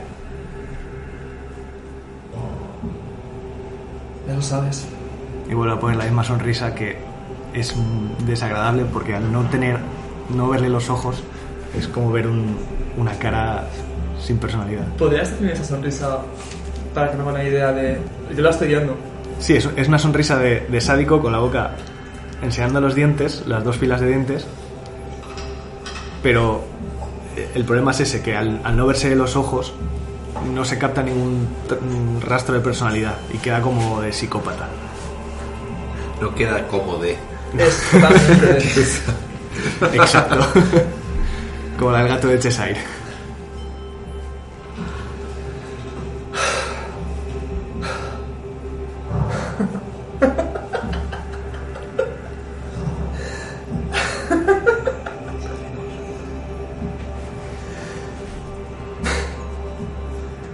¿Qué prueba es esta? ¿Qué, ¿Qué prueba es esta? ¿En serio, no? ¿Cuál es tu relación con los dioses? Per- per- perdona. ¿Cuál es tu nombre? Hemos comenzado mal, Capitán Elondaril y Ariel. capitán. que en élfico el apellido significa el Ondaril del rayo de luna que baña la arboleda maldita. cosa que no es un apellido élfico en absoluto. Sí, pero que entiendo y me hace aún todavía... Si ya esa mirada y esa sonrisa me producía cierta tirria, pues ahora ya la tirria es máxima. Cuando alguien se jacta de ser algo así. ¿Cómo está Rast? No sé de qué me habla, señor Salazar. Aquí solo estamos, usted y yo. Déjeme remarcar, usted y yo. No. No. ¿Tú crees que solo estamos nosotros dos? Pero no estamos solos. No, no lo estamos, señor Salazar, pero Fuego Ardiente aquí no puede verle. No pasa nada. Puede hablar conmigo. Solo he venido a hablar con usted. Pensaba que tenías más poder del que tienes. El poder es una cuestión relativa, señor Salazar. Es ¿Sí? la capacidad de hacer algo, Dime. no la necesidad de hacerlo. Mira la celda. ¿Qué estoy viendo en la celda? Estás viendo al encapuchado ahí arrinconado, mirando, sonriendo. No puedes ni detectarlo. que viene a otro que negocie conmigo. No un sirviente que se hace el capitán. Scavalí. Dame este docui. Me preguntó por el nombre de- del otro.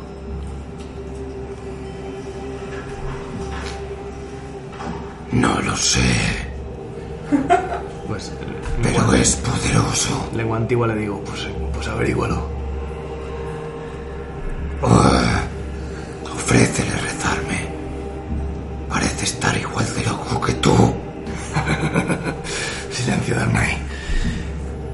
Señor Salazar, acepte mi piedad.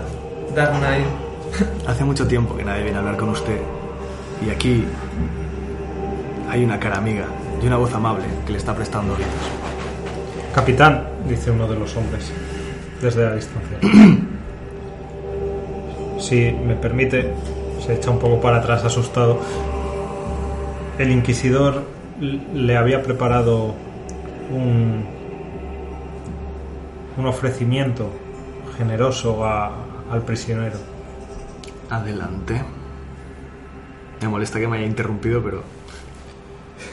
Si lo ha dicho el Si, inquisidor. si- si me permite, capitán. me dio esa cara de molestia, ¿verdad? Sí, Wow. se, se acercan, abren su celda con las llaves, te ponen unos grilletes, Mm, Me cedo. Dejo que lo hagan. pues no te, te ponen unos grilletes, dicen por aquí, y con- os conducen hasta una habitación al final del pasillo, que parece eh, tras una puerta abierta también con el manojo de llaves, parece una una sala de torturas, porque hay un desagüe en el suelo y, y varias herramientas de, digamos, dudosa funcionalidad, pero en el centro han puesto una mesa y ves un pollo entero, recién hecho al fuego, todavía con la grasita por ahí, eh, rebozadito en mantequilla, varias cebollas alrededor y patatas pochaditas. Por mucho que lo intente, no puedo evitar salivar ante tal, ante tal manjar. Eh, y de hecho el estómago te hace un ruido que oye toda la habitación porque llevas comiendo cuando te dan de comer pan mohoso y, y queso Y cuando no lo tira. y queso podrido eh, dos meses. ¿A qué se debe este regalo? Los hombres cierran la puerta y se quedan fuera. Capitán, si necesita algo. No dudar en preguntar, gracias. No molesten. Me, pongo, me, sien- me siento y me pongo a devorar el pollo. No te han dado cubiertos, lo tienes que No, hacer no. con las manos. Con las manos agritadas me pongo a devorarlo y ahora en la habitación está posiblemente mis ramías, el pollo asado y yo. No, solo estás tú y, y el elfo que va contigo. Y un pollo. Y el pollo que empiezas a devorar. Mientras te comes el pollo, el elfo va dando vueltas alrededor tuya con el bastón, mirándote todo el rato. No te quita ojo. Centro mi mirada en la comida y sigo comiendo. Haz una tirada de salvación de constitución. Para no atragantarte. Que he comido muy poco. 20 natural. Para adentro. Te lo comes, lo devoras ahí. Empieza a comer como si fuese un bárbaro. Los grilletes le tintinean con cada movimiento. Ves que el elfo te mira divertido y te dice: Como ve, señor Salazar, aquí nadie le desea mal. Queremos congraciarnos todos. Pero para eso hay que abrir una vía de diálogo.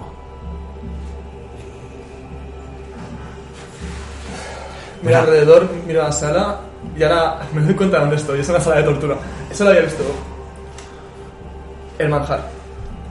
Puede colaborar y evitar que la conversación llegue a mayores. Podemos hablar entre amigos, con libertad, de elfo a elfo, o casi. Tú y yo jamás seremos amigos. Si se niega, desde luego. No. Tú y yo jamás seremos amigos.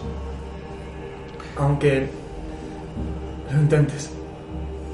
Solo soy una herramienta que quieres usar a tu favor. Como hace Teldrain. Que imposiblemente se nada de él. Hablo conmigo en el juicio. ¿Cómo está mi Andrés? No sé de quién me habla, señor Salazar. Aquí solo estamos. ¡Pues pregúntalo! Y yo. Deje que le cuente. Haz una una de percepción, Salazar. 17. Más. Eh, te das cuenta 21. de que la sombra que proyecta el elfo que te está interrogando empieza a moverse por la pared sola.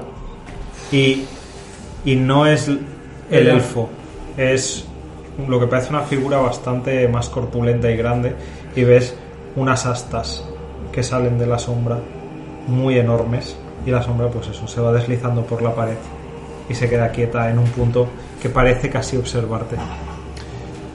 Déjeme contarle una historia, señor Salazar. ¿Tenía alguna pregunta? Lo escucho, te escucho. No. Y me acerco muy despacio hacia la sombra. Mientras él habla. En cuanto te pones de pie, la sombra vuelve a su sitio y se vuelve a convertir en la sombra normal del elfo. Mientras él habla, Déjeme contarle una historia, señor me acerco hacia Salazar. la pared donde estaba la sombra. Es la historia de un niño que con 14 años... Bueno, los clérigos de la ciudad donde nació descubrieron que tenía cierta afinidad con un dios que tal vez le suene. El ciervo blanco. Has oído hablar de él. Es una especie de deidad menor de los elfos. ¿Es tu, es tu historia? Baja Sus- un poquito la guardia. Y Sus padres, señor Salazar, tuvieron a bien entregarlo a los monjes para que hicieran de él todo un caballero y un paladín y un guerrero de la fe. El niño aceptó de muy buena, de muy buen agrado las enseñanzas. Continúa. Entendió su misión en la vida. Entendió que había sido elegido por un Dios para hacer el bien. Y eso hizo. Se armó, ciñó espada y se lanzó a los caminos, señor Salazar. Y durante muchas décadas combatió el mal. Bajo el filo de su arma, derramó la sangre de muchos enemigos de las buenas gentes de este continente. Pero ocurrió algo, señor Salazar. Ese niño que había crecido guardaba en su corazón anhelos que son propios de los humanos y no de los dioses. Se quiso enamorar, quiso tener una mujer, quiso tener descendencia, pero aquello, señor Salazar, no era posible. ¿Sabe por qué? Porque el dios le instaba amablemente todos los días de su vida a volver al camino, a derramar sangre por las buenas gentes de este continente. Y no, señor Salazar, Es una ese al cielo niño, blanco. ese niño no pudo elegir, señor Salazar. Es una galería de cielo blanco. ¿No? ¿Cuántos años lleva de servicio con fuego ardiente? Desde que tengo uso de memoria. ¿Qué son? No sé cuánto tiempo pasaba aquí encerrado. Ese niño sirvió al ciervo blanco 60 años de su vida. 60, señor Salazar. Y esa voz nunca desaparece. Tú vales más, debes hacerlo. Yo te he elegido. Tienes mi poder. La gente te necesita, la gente te merece. ¿Quién es el astado? No sé de quién me habla, señor Salazar. Por ser un campesino. Contesta. Por ser un campesino. Cállate, Servillac. No me tomes como un tonto. Lo he visto. ¿A quién ha visto, señor Salazar? A tu sombra. Mi sombra. Tal vez no estemos usted y yo solos en esta habitación, señor Salazar. No, nunca hemos estado, pero ¿quién es el astado? Eso, señor Salazar, no me lo vuelvo a preguntar nunca. Dile mi nombre. Te va a ir a Escabelí. Si quieres una relación de amistad entre ambos, debería ser. Mira mis grilletes. Camino, me pongo a tu lado. Te rodeo. Equitativo. La equidad es un concepto relativo, señor Salazar. Para domar a un perro o a un caballo hay equidad. Sin embargo, ni el perro ni el caballo están capacitados para Pero entender. hablamos de hombres. Él Usted fue semi-elfo. Usted habla de hombres. Lo es en mitad. Bien, no pregunta el nombre, pues. Sentidos divinos. No funciona. ¿Quiere intentar algo más? Dígame, señor Salazar, ¿qué conoce del pacto con los dioses? Conozco que en teoría ellos no pueden. no pueden interferir en el mundo porque eran cazados por aquellos que los odiaban y que les temían o querían sus poderes. Así que su bondad hizo que dejaran de intervenir, que dejaran de mostrarse, para así evitar guerras, derramar la sangre, evitar que la gente luchara y muriese en su nombre. Así que lo que hicieron fue literalmente un acto de bondad. Verá, señor Salazar, cuando yo era pequeño, mi abuelo me contaba historias de cuando los dioses andaban por la tierra. Y no eran historias bonitas. Sí, había grandes caballeros que luchaban por ellos, Como guardiante. por cada uno de ellos, y no siempre contra la oscuridad. A veces, su ego hacía que acabaran guerras entre sus fanáticos. La culpa es de los hombres, no es de ellos. Claro, la culpa siempre es del campesino, ¿verdad? No del señor que lo insta a ir a la guerra. La culpa es de aquel que no sigue sus doctrinas, o que no tiene un corazón fuerte, que no sabe guiar, que no ofrece su servicio. La culpa es de quién es. Entonces, señor La culpa es de quién a es. examen de conciencia para ver a quién sigue. Porque sus manos no están limpias.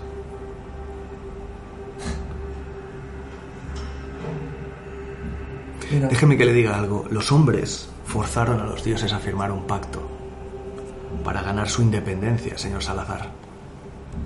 Porque estaban cansados de que los manipularan o de ser insuficientemente fuertes de moral para sobreponerse a la voluntad de un dios. ¿Qué sabes de Apocalipsis? ¿Apocalipsis? Sí, Vaya, El ¿cómo, gran ha deri- dragón. cómo ha derivado esto? el cual llegará aquí y lo destruirá todo. Ujú. En guardia eterna. Ay de los tuyos que quieren liberarlo y acabar con todo ápice de vida. Se está En Calaria. equivocando, señor Salazar. Se está equivocando. Yo también cazo gente de esas entidades. No cometa el error de pensar que somos la misma cosa. Tú cazas agentes y entidades. Igual que usted, señor Salazar. Tenemos un punto en común. Bien, esta conversación llega a un puerto. Yo no cazo a los míos, ¿No? sino a que entrar en mal. ¿Cómo lo llama entonces? ¿Sacrificar? ¿Denostar? ¿Bloquear? ¿Combatir? ¿Reprimir? Esa gente buscaba el mal para el resto. Sí, sí, todos tenemos una razón para hacer algo. Buscaba la destrucción de la raza, Ajá. de los humanos, elfos, enanos. Pregunte a quien quiera, señor Salazar. Cualquiera le dirá lo mismo, bajo su punto de vista y sus ideales. Esa gente buscaba acabar con todo esto que se ha construido. Desde luego hay dioses mejores y dioses peores. No lo niego. ¿Y tú? Capitán. ¿El Londari? ¿Sí? ¿A qué te dedicas, pues? Capitaneo. Una unidad. Ya. ¿Y qué hace tu unidad? Mi unidad, señor Salazar, se dedica a cerciorarse de que el pacto se siga cumpliendo. Pero verá, el tiempo pasa y las cosas cambian. Y los pactos no tienen cláusulas suficientes que prevean cuáles serán los movimientos del futuro. Si se les pide a los dioses que de buena voluntad abandonen el mundo, se espera que no solo lo abandonen físicamente, sino que dejen de actuar sobre las gentes que lucharon para ganar su independencia. Bajo mi punto de vista, el hecho de que un niño nazca y desde el primer día de su vida un dios le susurre al oído, antes incluso de que sepa hablar o de que reconozca la voz de su madre, me va a perdonar, pero no es del todo, ¿cómo le diría?, civilizado. Considero que tal vez esa persona, en su madurez, no sepa distinguir exactamente cuál es el bien y el mal, porque se le ha dicho lo que es desde pequeño. Necesito cerciorarme de que la gente a la que un Dios le susurra desde su más tierna cuna es capaz de vivir en sociedad y es alguien de fiar. Y en algún momento, no una voz que nadie oye, le va a decir que haga algo que tal vez le parezca muy buena idea, pero dañe a otras personas. Entonces estás diciendo que aquellos que somos elegidos por los dioses deberíamos renegar a ellos. Esa Oh, voz nos habla desde pequeños, que nos insta a orar, No, señor Salazar. déjenos escucharla. No le pido que deje de escucharlo, le digo que demuestre a la sociedad que podemos confiar en usted, que no va a seguir solo a fuego ardiente, que también es capaz de hacer algo bueno por su sociedad. A eso nos dedicamos, a Eso es lo que hago. Eso es lo que hago. Y se me acusa de lo contrario. Busco el bien de los míos. En aquel juicio, aquel campesino trataba de matar a un hijo del dragón. Y lo detuve con el poder de fuego ardiente. Lo detuve. Sí, señor Salazar, lo sé. Cuando los hijos del dragón fueron... ¿Qué palabras usamos? No lo sé. ¿Defenestados? Cuando acabamos con ellos, fue por un bien mayor. Por esta sociedad. Y no tembló mi mano. Y eso en hacerlo. es encomiable, señor Salazar. Déjeme decirle, sé que usted estuvo en el bosque y sé que vio lo que había pasado en aquella iglesucha de madera. Estuviste allí. Sí, yo di la orden, señor Salazar. ¿Sabe por qué? Trato de golpearlo. Trato de golpearlo. Pues iniciativa. Pero trato de golpearlo directamente con los puños, esa manguillete. 13.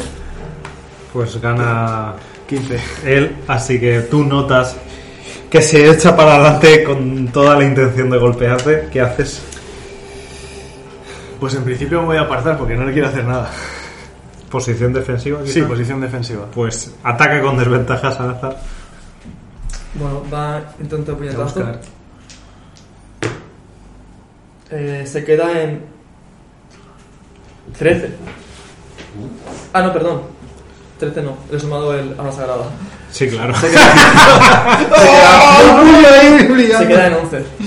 No, no impacta. Pues lanzas un puñetazo Y torpe con los y con la grilletes. otra mano este otro golpe. Pues otra vez con desventaja. Quedándose literalmente, ahora sí, en 13. 13 te impacta. Eh... Sí, 13 sí. Pues da un golpe torpe con los grilletes y luego otro de revés y ese sí que consigue darte que te ¿Viste la orden? uno de vida. Es que se echa hacia atrás. ¿Acabaste con ellos? ¿Los calcinasteis? ¿No acaba de admitir usted, señor Salazar, que pasó gente por la espada? ¿Qué culpa tenían de seguir a... ¿Quiere saberla? ¿Quiere saber la culpa que tenían? Esa gente eran fanáticos, señor Salazar. Y el problema es que esa gente no sabe vivir en sociedad. Esa gente Porque vivía en un templo. Porque cuando tuvieron la opción de elegir hacer el bien para la sociedad o seguir ciegamente a sus dioses, eligieron la segunda opción. ¿Qué les propusisteis? ¿Eso o muerte? ¿Eso es decidir? ¿O trabajáis para mí? ¿O os calcinamos? No, señor Salazar. Sí, señor. Hay gente que no trabaja para nosotros, pero son de fiar. Y no pasa nada. Bajo vuestros parámetros. Bajo Lo los que no parámetros vuestro- de la sociedad. en vuestra Salazar. horquilla merece ser calcinado. Nosotros somos los adalides del bien común. Los alarides. Vosotros sois unas ratas. Debemos irnos. Sí, El otro es demasiado poderoso. Silencios, cabalí. ¿Con es quién, peligroso. Quiere el alma del muchacho. ¿Con quién hablas? Tardío. Con nadie, señor Salazar. Mantendremos esta conversación en otro momento. Piense en lo que hemos hablado. Ha sido un placer, señor Salazar. No puedo decir lo mismo. Una lástima. Te has crugado. Abro la puerta y, y me marcho. Y que ya le vuelvan a su celda. Mientras tanto. Muy, muy lejos de ahí. Rust. Espera, que ha sido intensito. Ha sido intenso, ¿eh? Está muy bueno, ¿eh? Uh, Lo siento por el off-roll, pero está muchas- muy bueno, tío. muchas Muy bueno, de verdad. Uh. Estaba, estaba JZ más en la cara. cuando-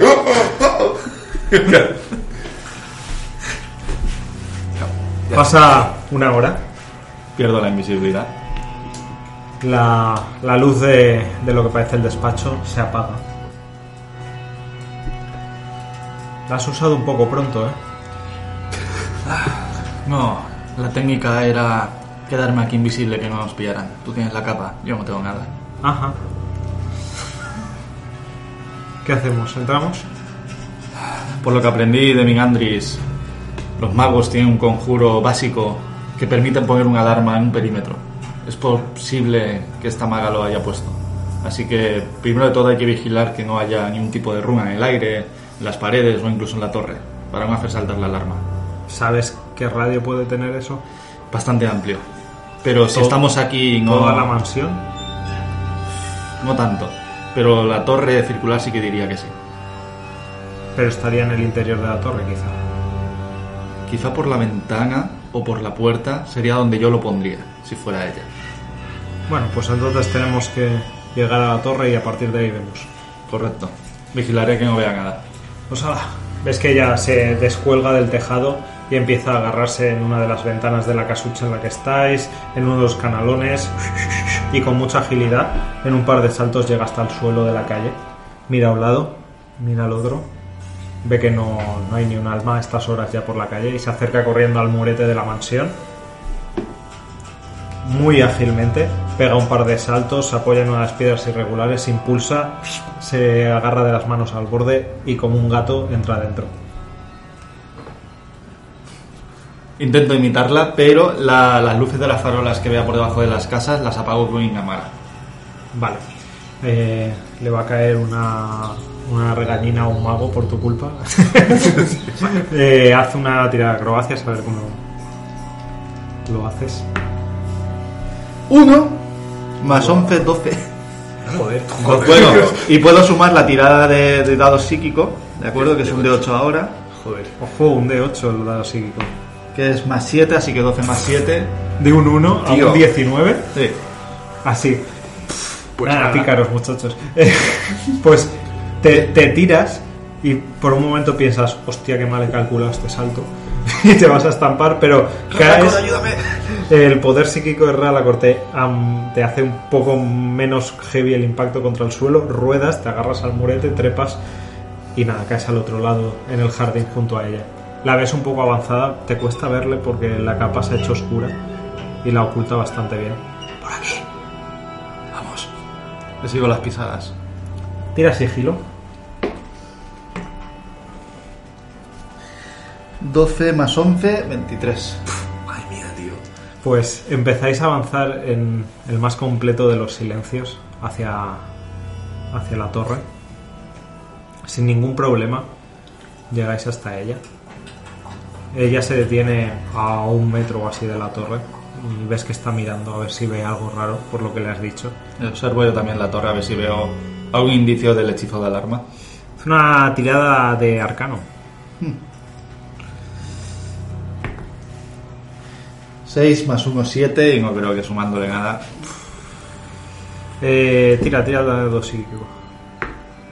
Más un 8. Buenísimo. Eh, no lo gastas. No, vale. Eh, no echas un vistazo, no te da la sensación de que, al menos en la parte exterior, no ves ninguna runa ni ningún tipo de cosa que te llame la atención. No veo nada por aquí, pero está demasiado oscuras. No ves en la oscuridad.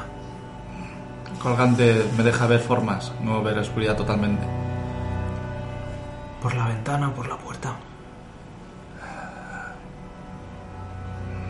Voy a observar la puerta un momento. Y me acerco sigilosamente a observar la puerta a ver qué veo. Su tipo de cerradura, si tiene alguna runa, cómo están puestas las bisagras, la entrada de anterior, a ver si es que tiene algún tipo de trampa física que no sea mágica. Vale, pues te acercas sigilosamente hacia la puerta. La puerta es eh, una puerta de arco, de madera. La cerradura hace una tirada de... mm, No sabría decir de investigación o herramientas de ladrón, porque realmente es algo propio de tu oficio. Hace una tirada de herramientas de ladrón. 16 más... Vale, tengo y ahora puesto lo que haz una tirada de arcana. 16 más algo de la renta de dragón, vale, no te decir. No, porque destreza y seguramente lo tienes con, Con bono. Con bono. O sea que 16 más 6. Sí. Luego arcano es 13 y le voy a sumar por si acaso 5. 13 más 5, 17. ¿Gasto el dado? Sí. Vale. Te pones a examinar concienzudamente. La cerradura te parece una cerradura mm, de una factura bastante, bastante buena.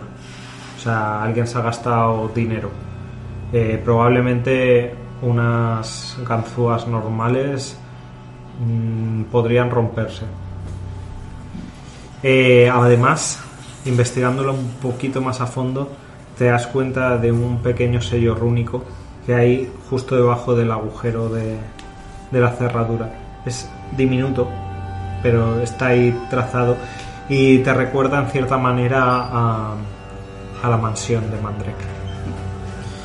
Y Mara, parece que esta ferradura es bastante cara. Una ganzúa normal, de un material normal, se partiría.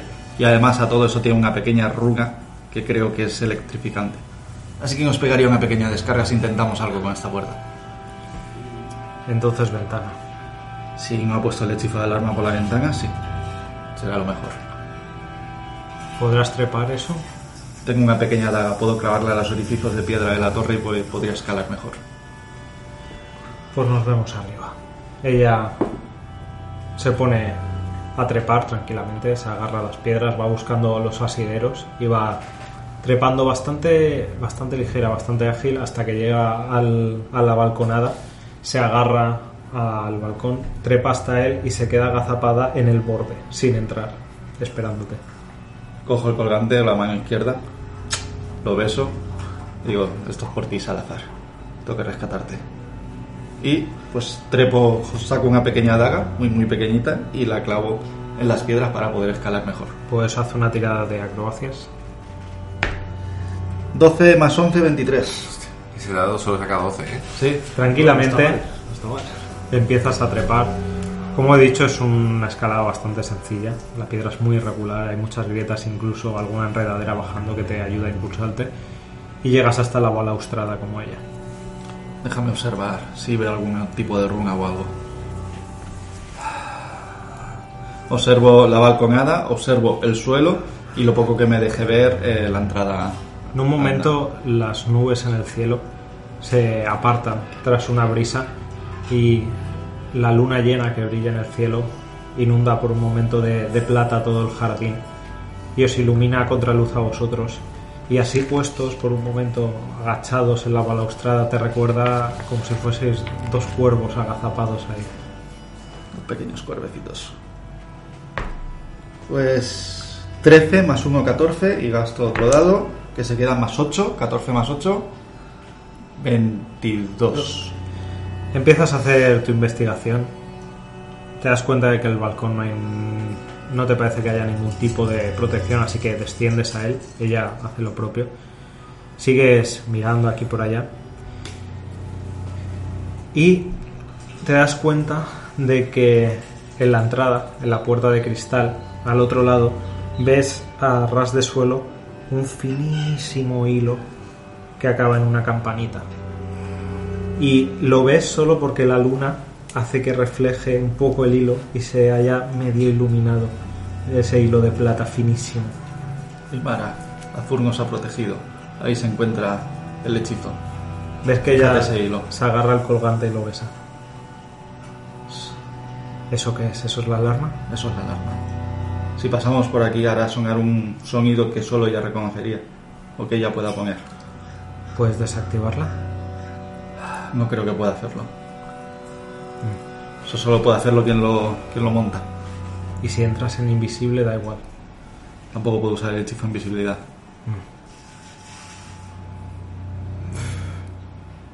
La balconada tiene, tiene un cristal, ¿verdad? Sí, es una puerta doble de cristal. En el interior, por cierto, por la luz de la luna, puedes ver un poco. Ves lo que te parecería el despacho de Minandris, pero un poco más caótico. Varias estanterías llenas de libros, una mesa en la que parece estar alguien trabajando, eh, una chimenea apagada, pero todavía quedan las brasas un poquito ahí encendidas y dando un pelín de luz anaranjada en el interior. Eh, varios matraces, lo que parece alguien, o sea, alguien ha estado experimentando con algo. Y también ves en una de las esquinas una, una figura que por un momento te, te detiene el corazón porque ves una persona, lo que te parece una persona, pero luego agudizas un poco más los ojos y te das cuenta de que no sabes si es una estatua o, o qué es. No lo ves bien porque está en sombras, pero parece una forma humanoide, pero está ahí quieta, completamente quieta. No ves ni, ni el subir y bajar de una respiración ni nada de eso. Primera ¿ves algo en esa esquina de allí? Me parece ver una forma estilo humanoide, pero no la reconozco. Sí, lo veo, pero no sé qué es. No parece vivo. Investigo en el balcón si hay algún tipo de apertura eh, hacia dentro de la torre, aunque sea pequeña. Como que una piedra se ha caído hacia la habitación o algo que pueda... Una ventana abierta. Haz una tirada de investigación.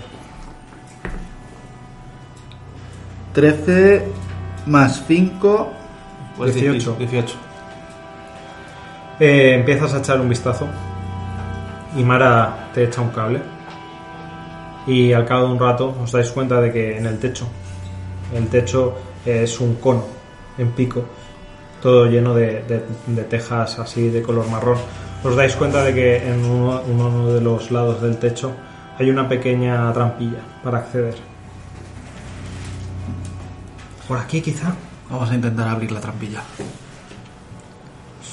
¿La investigamos? Si Échale, algo. échale un vistazo primero, sí. Vale.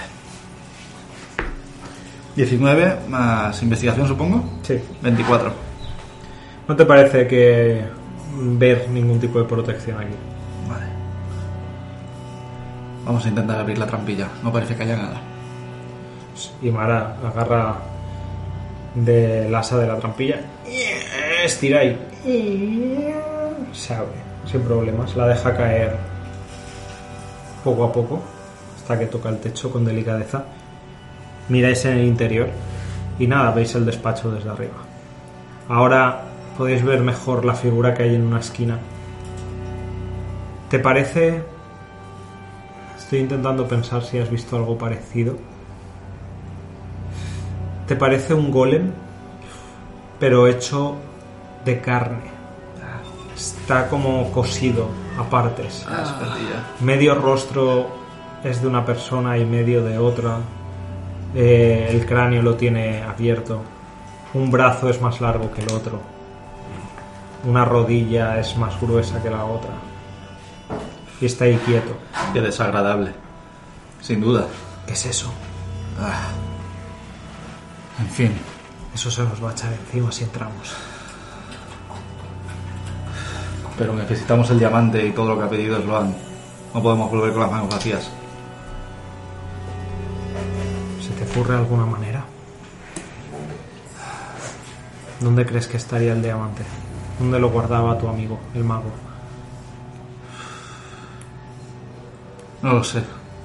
Los magos tienen todo de estar talado como esta habitación y lo tienen todo por ahí, pero algo tan valioso no creo que lo dejara a simple vista. Algún ladrillo de la pared de piedra que se caiga, algún cofre escondido, una mesa con doble fondo. Suele ser donde ellos lo guardan también.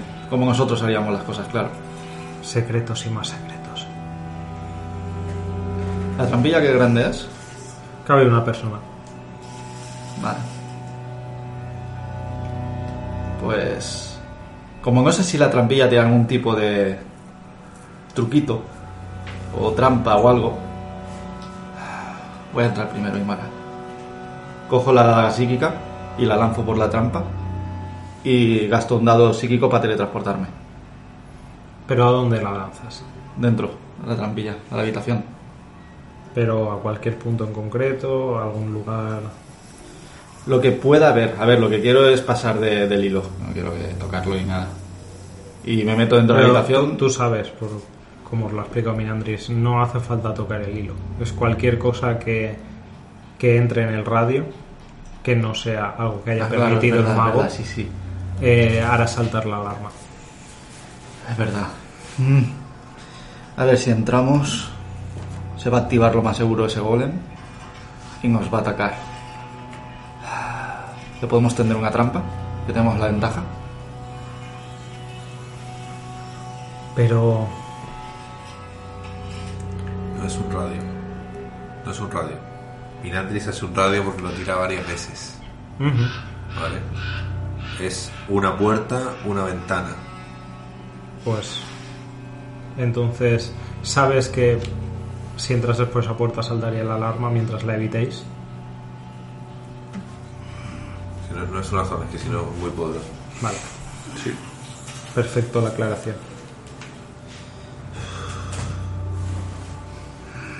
Si no hay otro camino, o nos enfrentamos al golem o buscamos otra entrada. No creo que haya otra entrada posible. No. Por eso digo, creo que podríamos tenderle una emboscada al golem. Y si ves que mete la cabeza por la trampilla, se echa un poco hacia adentro y se mantiene así en equilibrio y ves que mira hacia el interior, vuelve a salir. Y si me cuelgo por los tablones y voy por el techo hasta la estantería y me agarro a ella. Mientras no toquemos el suelo, si voy en sigilo, quizá no lo despertamos. Es la mejor idea que tenemos, sin duda. Movernos como arañas. Iremos por el tejado. Perfecto. Ves que Cuidado con las vigas de madera. Echa, echa mano, saca una bolsita que siempre lleva, echa mano a ella. Es una bolsita muy parecida a la que tú ves que tiene Minandris, que mete el brazo mucho más de lo que debería. Saca una poción, la abre. Es una poción eh, negra con trazas plateadas. Y ves que hace. ¡Ah, qué asco! Y cuando termina, se cuelga dentro de la trampilla. Ves que se balancea así un poco, los pies le tocan el techo, se suelta y tú te crees que por un momento que se va a caer, pero se queda colgando del techo con los pies hacia arriba. Asiento la cabeza con orgullo diciéndose, Y ves que eso está bien. se impulsa, se coge con las manos también del techo y como si fuese una arañita empieza a avanzar por el techo y voy a tirar sigilo. Qué bueno. Ves que va en sigilo por las vigas del techo tiqui, tiqui, tiqui, y llega hasta las estanterías, empieza a bajar, se queda así agarrada en el primer nivel de estanterías. Mira. ¿Y tú qué? Te dice, bueno, te dice psíquicamente, ¿y tú qué? ¿Vienes o te vas a quedar mirando? Asomo, asomo también la cabeza como ella, me meto a la habitación y así que quedándome un poco suspendido en el aire con la trampilla, me pongo a mirar a ver dónde me puedo yo agarrar al techo. Tienes las vigas del techo para ir agarrándote de ellas. Vale. Antes, de ponerme a lo loco voy a observar las vigas porque estas suelen estar y más como más contantes en deterioro, así que No, no, el, el despacho está desordenado. Eh, está hecho mierda en el sentido de no hay un orden, eh, es una persona que lleva horas trabajando y no recoge nada antes de irse a dormir, pero el sitio está bien, el sitio está limpio, el sitio está decente para una persona trabajando durante horas ahí. Bueno, pequeño Ralacor, ¿estás a punto de ayudarme con salto? Esto va a ser más difícil de lo normal. ¿Tú no puedes hacer eso, hermano? No, No, pues vaya. ya me gustaría. Sería muy útil. Pero, Pero se, ha- se ha pegado al techo, hermano. se ha vivido una poción muy rara. No la había visto nunca. No tenemos nosotros esas cosas. No, el Logan quería mucho lo que hay aquí dentro, pero tampoco proporcionó gran ayuda. Pues vaya. Muy lindo, sin duda. En fin, ayúdame con el salto. Vamos, Ahora- hermano. Y Yo salto a una viga. Yo te cubro. 18 acrobacias. Sí. Pues 29. Con una agilidad Como de, si caminara igual. de mono, te descuelgas por la trampilla, saltas hasta una de las vigas, te quedas agarrado, subes los pies para no aguantar todo tu peso solo con los brazos y te quedas ahí colgado como un mono y tiras sigilo para no ser detectado. 18 más 11, 29. Hostia, tío. No haces ni un ruido, es... Y ya estás colocado. ¿Ves que Imara te mira y asiente un poco? Bueno, ¿ahora qué hacemos? Si no podemos bajar a investigar, No sé, no sé, busquemos... Mm. No sé, algo en donde guardarías tus cosas de valor. yo sé que, que los magos son cuidadosos, pero no sé hasta qué punto pensarán que les vamos a robar justo en la mesa. Podría probar a bajar a la mesa a ver que, si se activa la alarma o no. Aquí arriba no puedo investigar. Pero con cuidado, déjame, puedo ir yo, si me dices lo que tengo que buscar.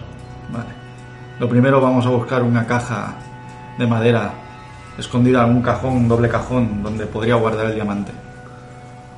Vale, Al fin y al cabo, si hace experimentos, debe estar aquí. voy. Ves que va por el techo, tac, tac, tac, andando como si fuese una araña, llega hasta donde el techo se une con la pared y empieza a bajar lentamente hacia el escritorio. Al lado del escritorio está el golem, ves que cuando empieza a acercarse baja el ritmo, va más poco a poco, despacito. Pegada a la pared, la, la capa cambia de color para hacerse del mismo gris oscuro de la pared. Llega hasta el escritorio sin despertar al golem y ves que abre un cajón, abre otro, así examinando. Voy a hacer una tarea de investigación para ver si ve algo. Ay, así pierdo la garrete. Aquí no veo nada. Claro. Espérate. Si Mingandri fuera el que estuviera aquí y estuviera haciendo experimentos con un golem de carne, con el diamante, puede revivir a la gente, ¿no? Igual el diamante se encuentra en el golem. Si estaba haciendo experimentos con él. No voy a tocarlo. Pero tiene que estar cerca del golem, sin duda. Con lo desastre que es, yo lo dejaría también cerca. Que investigar la zona. Y si tengo que tocar yo el golem, lo tocaré yo. Me da igual. Tú que estás ahí arriba, ¿no ves un cofre? ¿No ves algo? Investiga a ver que veo. Una tira de percepción. 12 más 10, 22. Pero qué habilidades son esas, ¿no? Las dotes. Putos pícaros, tío, son la leche, ¿eh? En Sí, habilidades. sí, sí. Le vas a decir, tira esto. ¿Cuánto total? Cuatro más. 22. 22. Echas un vistazo desde tu posición. Te das cuenta de una cosa. Algo que te llama mucho la atención. Un fallo. A través de una de las estanterías, de la que está más cercana al golem, se cuelan detrás de, por detrás de los libros unos rayos de luz lunar.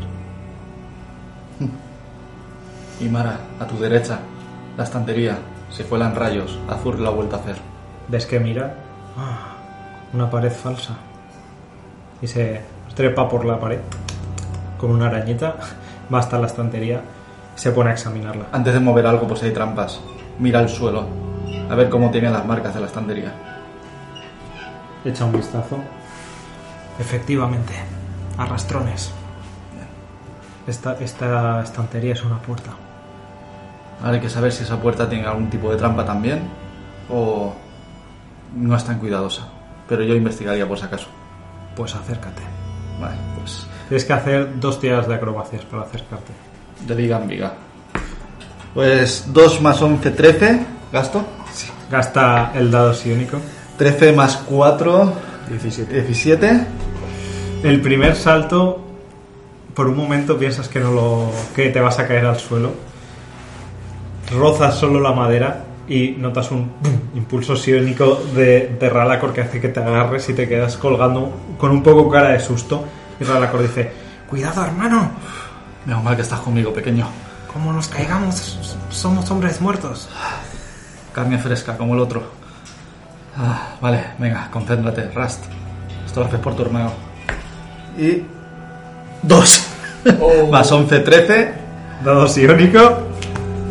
15. Otra vez te balanceas, intentas cogerte ya la última viga que te pegará a la pared donde están las estanterías y vuelves a medio resbalarte y vuelves a notar el boom psiónico que te impulsa y te agarras. ¡Hermano! ¡Por el amor de todos los dioses, hermano! ¿Qué perdón. haces?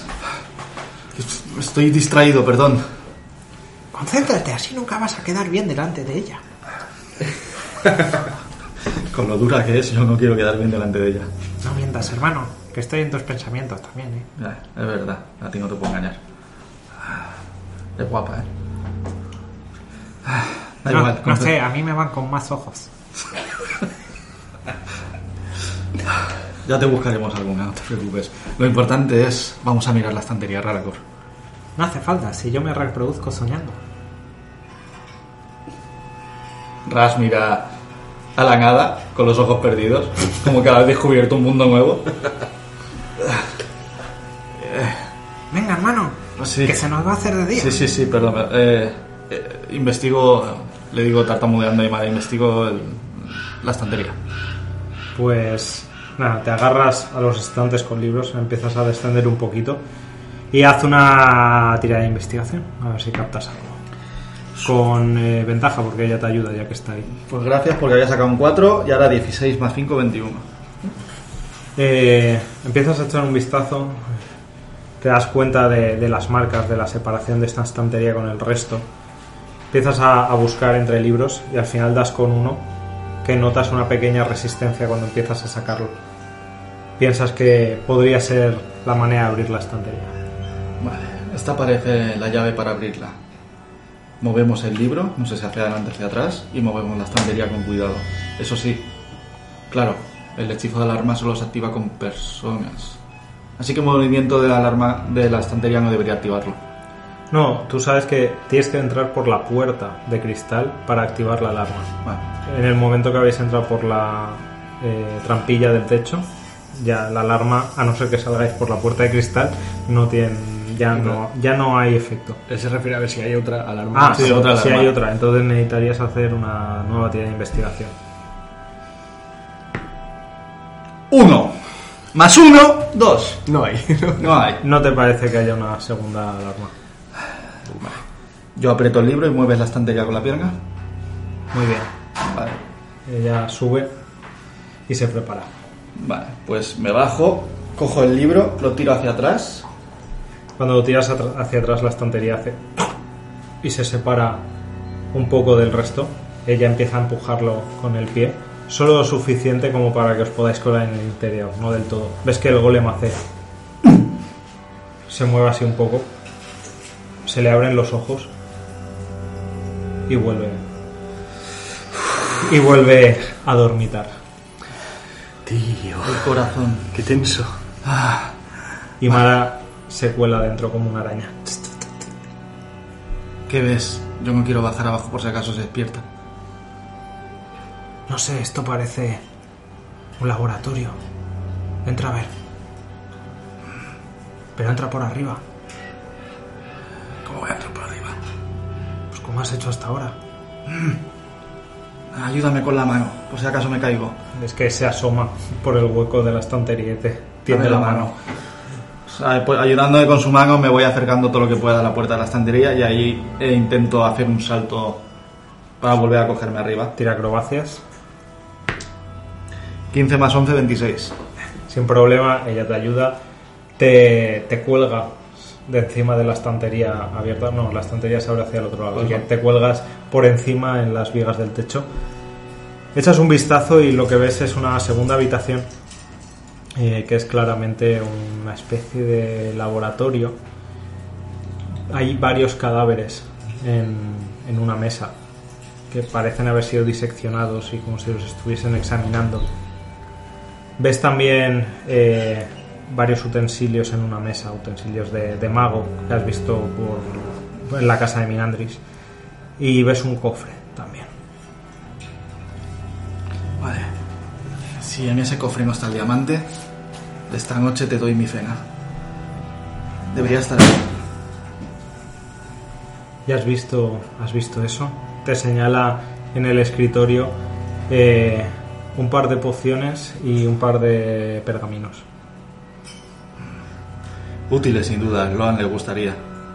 ¿Cómo lo hacemos? ¿Quién va por los pergaminos y quién va por el cofre? Quiero salir de aquí cuanto antes.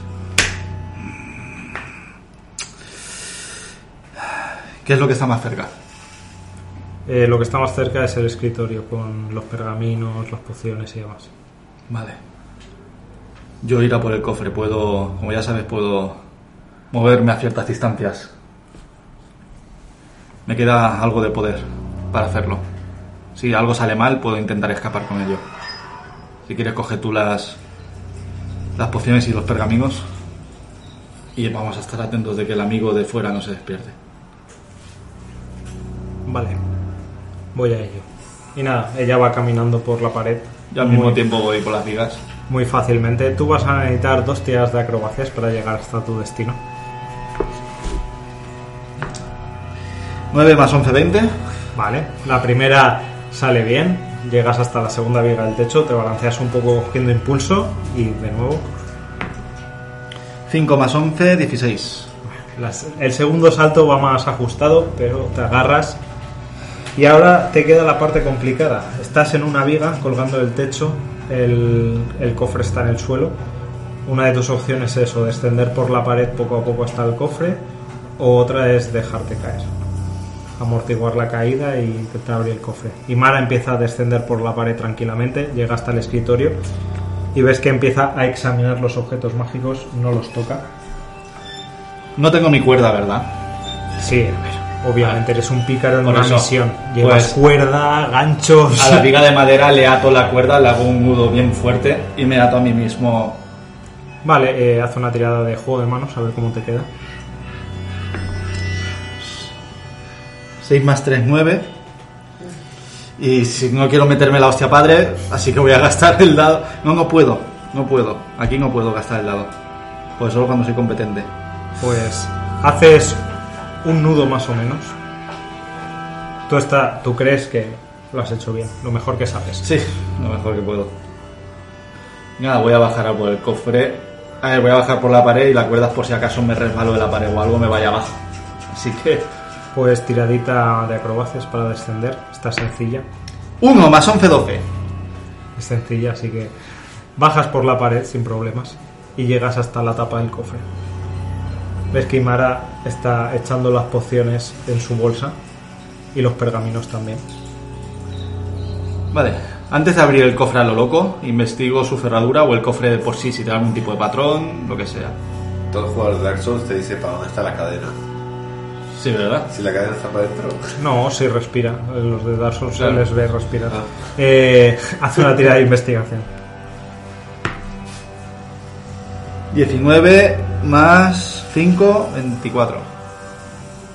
19 más 5, 24. Eh, la cerradura que tiene el cofre es bastante buena. Te recuerda a las de Mandrek, pero el sortilegio que tiene no es uno de rayo. Haz una tirada arcana para ver si lo reconoces. 12. 12.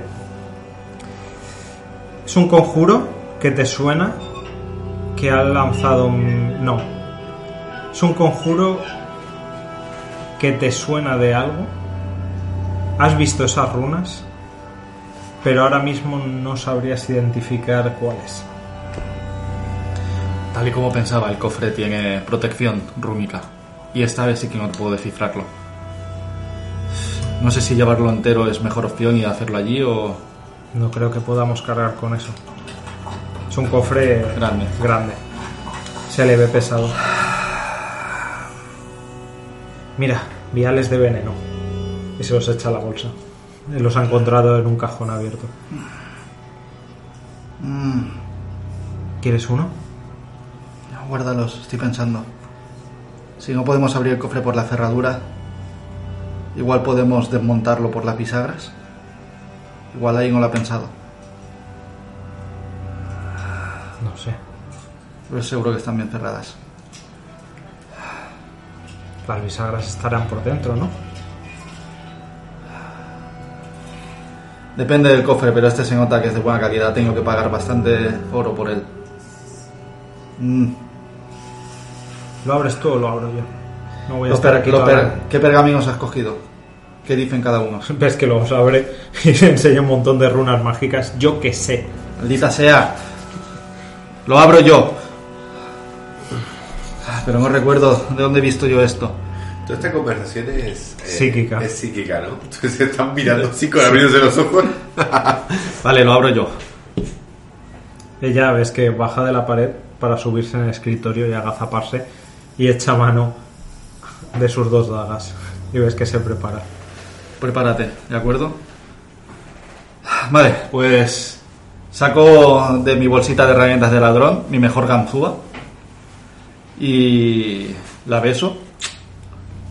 Y sé que me voy a comer algo, pero bueno, ya, ya estoy acostumbrado en Mandrek a comerme cosas a la briferadora, así que lo intento.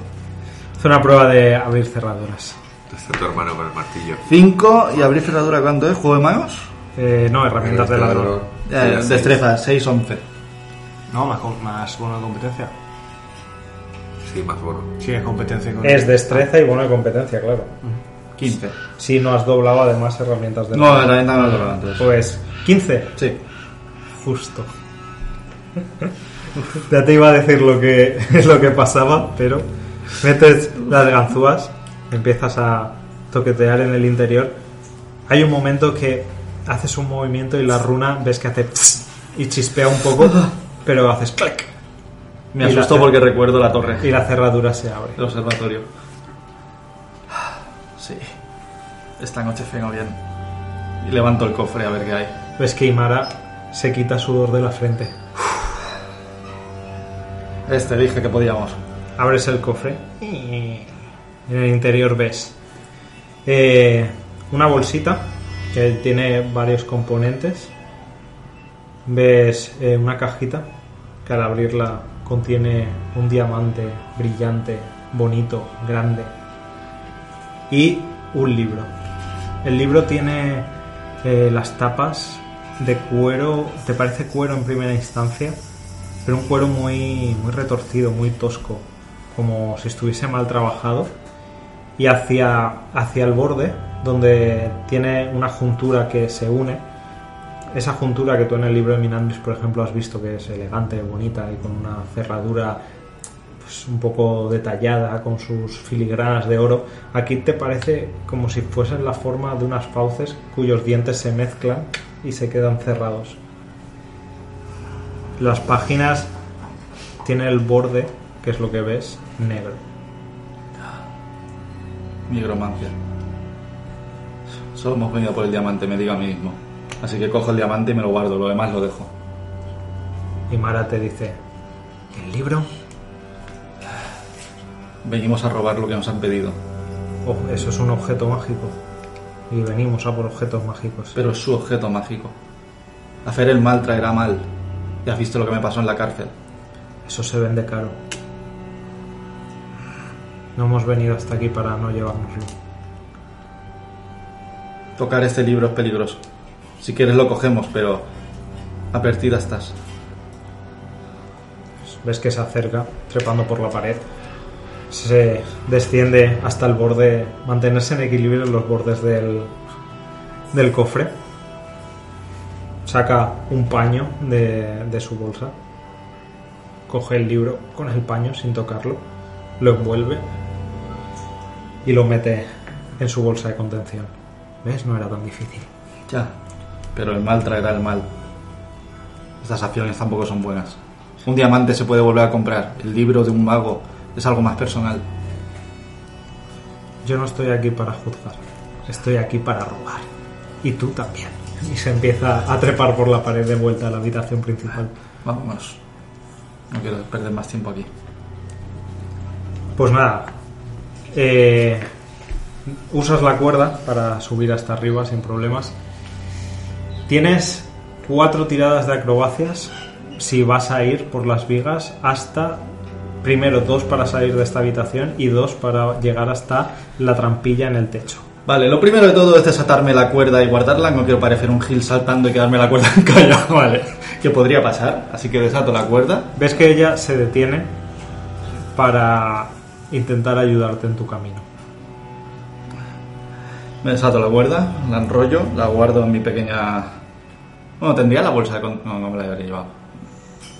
La guardo en mi saquito. Hombre, es, un- es uno. Te quiero decir, si tienes una bolsa de contención, te la llevas a un robo. La tengo, es mía. Donde puedes meter todas las Sí, cosas. Si Mirandés tiene otra. Sí, sí. Y saco un 20 natural más 11 de 31. Pues. Las dos primeras vigas las saltas, llegas hasta la estantería, te cuelas por debajo y estás ya de un solo salto en la otra habitación. Vale. Ella pasa a tu lado, trepando por la pared con la araña. No hace falta, no hace falta que vaciles tanto.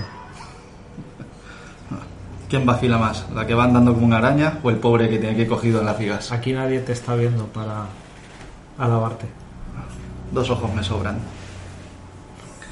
Eh, 17, segundo salto. Pues te impulsas, te agarras a otra de las vigas, ya ves la trampilla cerca, ves que ella se pone donde tienes que caer en tu siguiente salto. Lo que me faltaría es que te caigas ahora y te extiendo una mano. Gracias. Solo faltaría que la cagáramos ahora. Pues tira acrobacias. Sí, eso. Con ventaja, ¿no?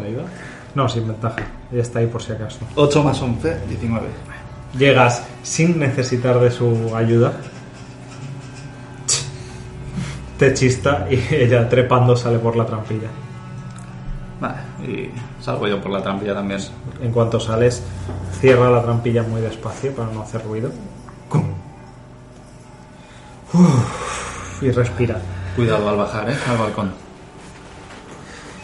Yo ya bajo toda la torre y, y trepando cual arácnido baja hasta Ah, el jardín. La semielfa araña, ya no me acordaba.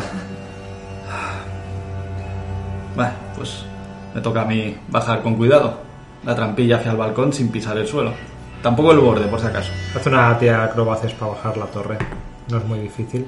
1 más 11, No es muy difícil. 12, así que voy a gastar mi... No, no, no, ya está. Que, no, es 10. eh, Joder, pues. la- Hostia, ya lo Era una pifia, ¿eh? Siempre lo hace. Sí. Ah, porque no hay pifia en esto, a ver si no. Eh, nada, así un, un poco despacito, tomándote tu tiempo, vas bajando por las piedras irregulares de la torre hasta abajo y juntos empezáis a marcharos de vuelta hacia la ciudad interior. Y otro trabajo bien hecho. Ha salido de puta madre, ¿eh? Sí, sí. Mientras, en una cabaña muy muy lejos de Palacia, se hace de día. Pues a ti, Grigori, te ha dado para dormir un, un camastrillo que ha, ha sacado un saco, lo ha llenado de paja y de hierba, lo ha cerrado, ha hecho un jergoncillo, lo ha chafado así con el mango del hacha y se ha preparado una cama de típico jergón de, de Sí. campaña y te ha dejado ahí su camastro, que no es mucho más grande, pero sí que tiene un colchón hecho con lana de oveja y, bueno, una cosa un poco más, más así, así. Y tú cuando te despiertas por la mañana, ves que ha recogido el jergón y que está sentado en un taburete mirando. Grigori se levanta a las 5 de la mañana, tío, como, como los viejos de campo. Está sentado en un taburete mirando el, el stand que tiene una armadura colgada, que solo tiene la coraza y el casco puesto. Y él lleva puesta la jaqueta de armar, una cota de malla que brilla en un color azul, que reconoces como acero de sangre. Además las anillas son octogonales son un trabajo muy fino. Se ha afeitado la barbilla y el bigote y se ha pasado, se ha rasurado toda la cabeza y se ha vuelto a hacer las trenzas de la cara. Y está fumando pipa. Buenos días. ¿Cuál es el apellido de Grigori? Que como no nos conocimos en el... Breckenrix.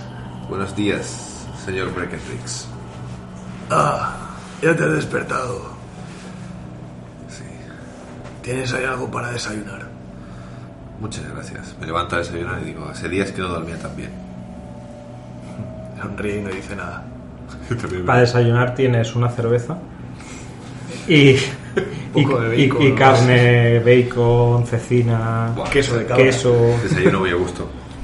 Entiendo por su atuendo, señor Breckenrix, que ha accedido a ayudarme. Yo duermo poco. por las noches.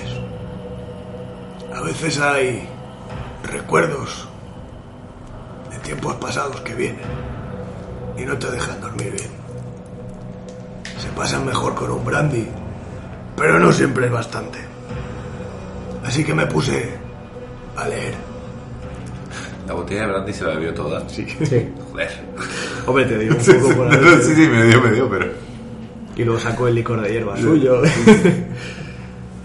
Y tenía un libro fuera ahí encima de la mesa.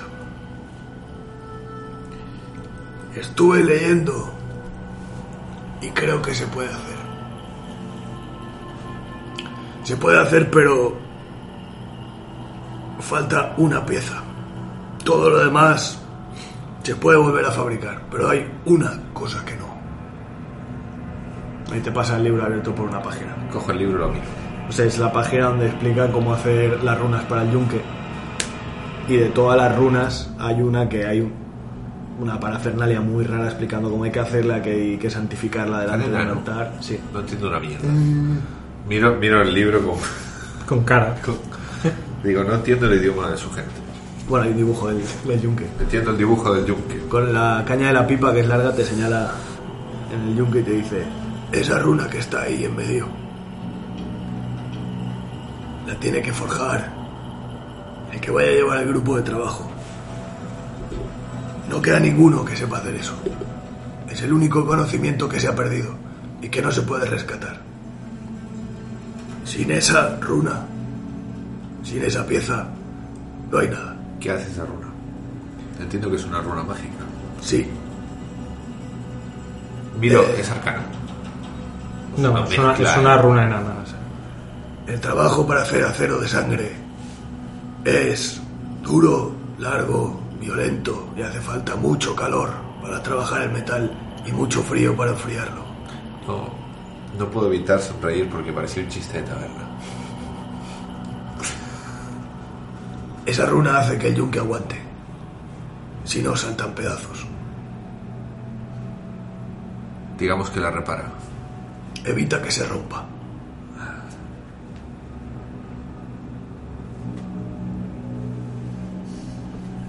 Si hubiera quedado alguno, podrías haberle preguntado a algún Runarick de mi tierra. Pero ya no hay. Pues, por el bien de Salazar, bajaremos ahí y veremos qué podemos hacer. desarrolla un plano. Es un viejo plano de la ciudad. No está toda. Aquí está la puerta. Y estos son los salones. Aquí llega el palacio del rey. Que fue lo que barrenamos y tiramos encima del agujero del pozo. Bajando por el pozo habrá que quitar algún escombro. Espera, veámoslo. Me guardo el, el mapa. No, no, no lo guardes. Ah, Ponlo en la mesa. Ponlo en la mesa. lo extiende, pone ahí una botella y. Oculus Arcanus. Y en mi mano sale un ojo, que es mi ojo azul, ¿vale? Sale flotando en mi mano. Hostia. King de mana. Y en la mano, en la otra mano, hago un. Puedo hacer una ilusión. Entonces lo que yo veo, hago que lo, lo muestre la ilusión. Para que, para que él pueda ver lo que yo veo. Como una pequeña pantallita. Vale. El ojo dura una hora. Eh, puede avanzar todo lo que quiera avanzar. 30 pies cada turno. Vale. Es, y puede meterse por una pulgada de espacios. Y atravesar... bueno, eso. Así que nada. Lo mando para allá, para donde me vaya diciendo. Pues en principio las puertas de la ciudad sí que están abiertas, bueno, las tengo cerradas, pero se pueden abrir. Y el salón de entrada es un salón muy largo que tiene a los lados estatuas de antiguos reyes. Y se ven dos escalinatas enormes que llevan a un sitio que ya no existe, que era el palacio, que está derruido sobre el centro del salón, que es por donde hay que bajar. Pues a la para allá, para allá va el ojo. Tú ves a Mirandes que está sentado muy recto en la silla, con el con la mano, la mano derecha abierta, con la ilusión en la mano, y en la izquierda va escribiendo runas, y en todo su antebrazo se le va llenando de runas que, que van como generando el conjuro que lo mantiene escrito. Y las runas esas se van, se van como secando, como si fueran hojas, y Mirandes las va volviendo a escribir, según la, la concentración. Se- según ves eh, a través de, del ojo arcano, hay un descenso bastante pronunciado hacia la oscuridad absoluta, más absoluta de la ciudad enana. Y llega un momento que se convierte todo en, en un antiguo hoyo lleno de puentes y conexiones eh, de piedra que llevan a distintas casas, salones y demás. ¿Y te parece una obra de ingeniería terriblemente complicada? Porque puentes sobre puentes, puentes pasando debajo de otros, eh, un entramado que está, digamos, al aire, que en cualquier momento te tropiezas de un puente, te caerías al vacío y te matarías. Eh, cientos de casas uniéndose de una manera que a ti te parece totalmente caótica e, e imposible de, de entender cómo se navega a través de esta ciudad. Y, y nada, el ojo baja un poco más, Tiene 30 pies de oscuridad también. Ve, ve en la oscuridad. vale, pero ve poquito. Poquito, no es la, no es la gran. va paseándose un poco por esos enormes salones vacíos y solo ve, puede escuchar o no escucha. Solo ve. Solo ve. Pues nada, va paseándose por esos salones vacíos y ves eh, marcas en las paredes de, de espadazos, de, de pelea. Ves aún todavía algún cadáver en el suelo ya casi momificado del paso del tiempo. ¿Derecha o izquierda? Yo le voy dando los nombres de los, de los que están en el suelo. Digo, ¿Derecha o izquierda? Dagui. Raccoon. Intento no mirar el suelo tanto, ¿vale? Derecha. ¿Cuánto, cuánto dura? Una hora. Una hora. No sé si dará una hora para que llegue a donde tenemos que ir, pero por lo menos para hacernos una idea del camino que tenemos que Sí, tomar. hasta el Y tercer puente, que es el que baja hacia abajo. Debo decirle que es, esta ciudad es muy, muy poco práctica. Para ti no, para ti es perfectamente, o sea, está todo pensado al milímetro, o sea, cada puente está ahí por una razón y es muy fácil navegar por ellos. Solo si eres de fuera. Hay que ir. A ver. En el primer piso están las casas nobles. En el segundo, los mercados y los gremios. Hay un túnel detrás de los gremios que lleva a la zona de las forjas. Muy bien. Por ahora, por no, ahí. ve- por ahora no veo ningún tipo de peligro. El ojo, Nosotros tampoco lo vimos. el ojo te permite pasear un poco por, por el esto principal, por el piso superior, pero eh, con el entramado tan complicado la hora acaba pasando y no llegáis a descender más. El ojo a 30 pies va muy despacito. ¿Cómo lo ve? Complicado. Pero ahora, ahora que lo ha visto, Está más vacío de lo que pensaba. Creí que habrían hecho una ciudad ahí abajo. los goblins no son muy de construir cosas. No, son muy de destruir cosas. Quizás sin. sin enanos a los que atacar, sin presas a las que atacar, se hayan marchado. Puede ser, quién sabe. Puede haber otras cosas ahí abajo. Contempladores. Bichos de las profundidades. No sé. Alguna vez encontrábamos la cueva de un bicho picando abajo. Yo vivía al fondo del pozo. Al fondo del todo. Bien, pero no vamos a picar. Está bien. Necesito descansar. Esta magia. Esta magia es cara. Ahora, Sí. vale. Recargo, Prepara. recargo el poder y preparamos. Prepararé algo para el viaje. De comer, un poco de beber, munición. Tome. Y le paso mi saco. Es mágico. Pude echar cosas ahí. ¡Oh! ¡Qué gran trabajo! Nada, nos preparamos para salir y nada, no voy a salir sin un conjuro de nivel 5, ¿vale? Me espero. Entonces esperáis al día siguiente. Exacto. Vale. Pues nada, pasa el día, coméis más o menos en, en silencio. Grigori comparte algunas historietas contigo y también eh, te habla un poco de- del acero de sangre que has venido a buscar la fórmula. Habláis un poco de por qué no entendías ni papa de, de lo que decía, porque aunque usaste compresión idiomática, eh, No, no, era una receta escrita Sí, totalmente la- local. claro, las O sea, frases quedan lost in translation y, y- y no entendías muy bien Las palabras las sabes, pero no el sentido entre Sí, exacto. Y nada, pasa, pasa el día. Yo le cuento, menos. yo le cuento de las aventuras que viví con los con los hijos de, bueno, de su hermano, con sus sobrinos. con sus sobrinos. Todo lo de Mandrake, un poco lo de lo del juicio y toda la movida. Caramba. Esos chicos, ¿cómo han crecido? La verdad es que sí. ¿Y cómo va Salazar? ¿Le sigue temblando la mano? Le sigue temblando la mano. Salazar es el que se supone que tiene más guía espiritual, pero creo que es el que está más perdido. Esas cosas pasan. Creo que confía demasiado en su Dios y no en el mismo. Aquí había gente a la que le pasaba lo mismo. Iban a la batalla de forma locada. Y luego los enterrábamos a todos. Bueno, como a todos, ¿no? Y Rust. Rust no confía tampoco en, en sus propias habilidades Bueno, o en su propio conocimiento. Sabe más de lo que él cree. Se, no, valor, no se valora a sí mismo. bueno, aprenderá a ver el brillo de una piedra cuando la encuentre en la mina. Esperemos que sí. Seguro. Tiene un buen hermano. Es una pena que ya no estén juntos.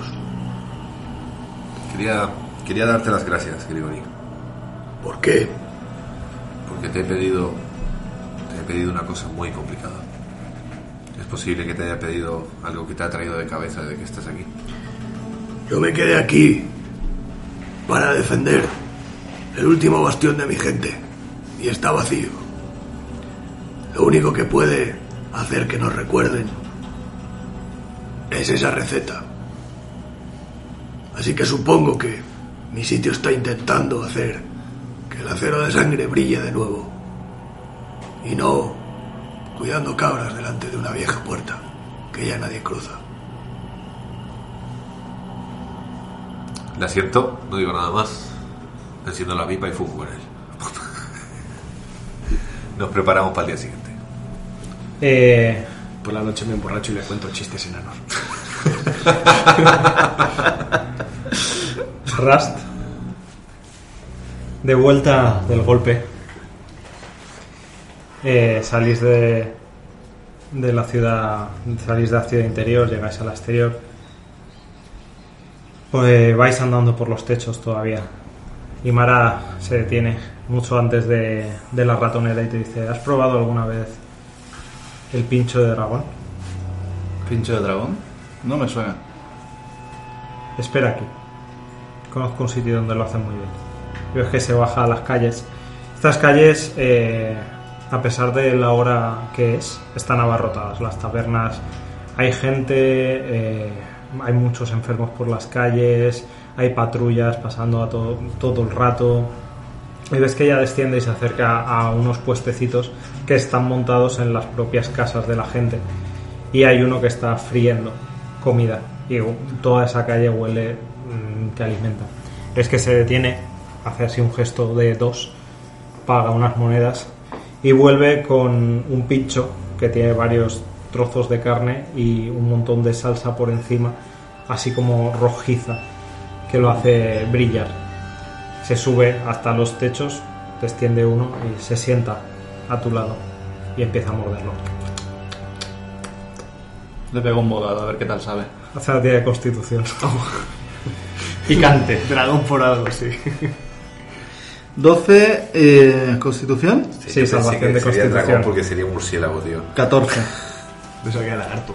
Eh, lo muerdes, dices está rico, piensas es lo primero, y de repente te llega todo el calor en la boca, que te empieza a abrasar la lengua y se te cae una lagrimita por el lateral en plan uf, y te empiezan a poner los cachetes rojos. Poco de cerveza no había tampoco, ¿no?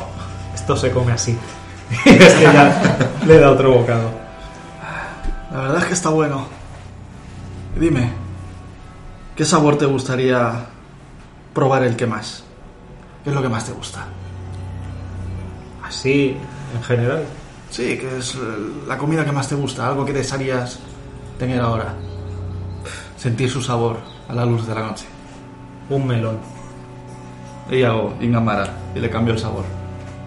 Prueba ahora, ¿qué tal sabe? Muerde así.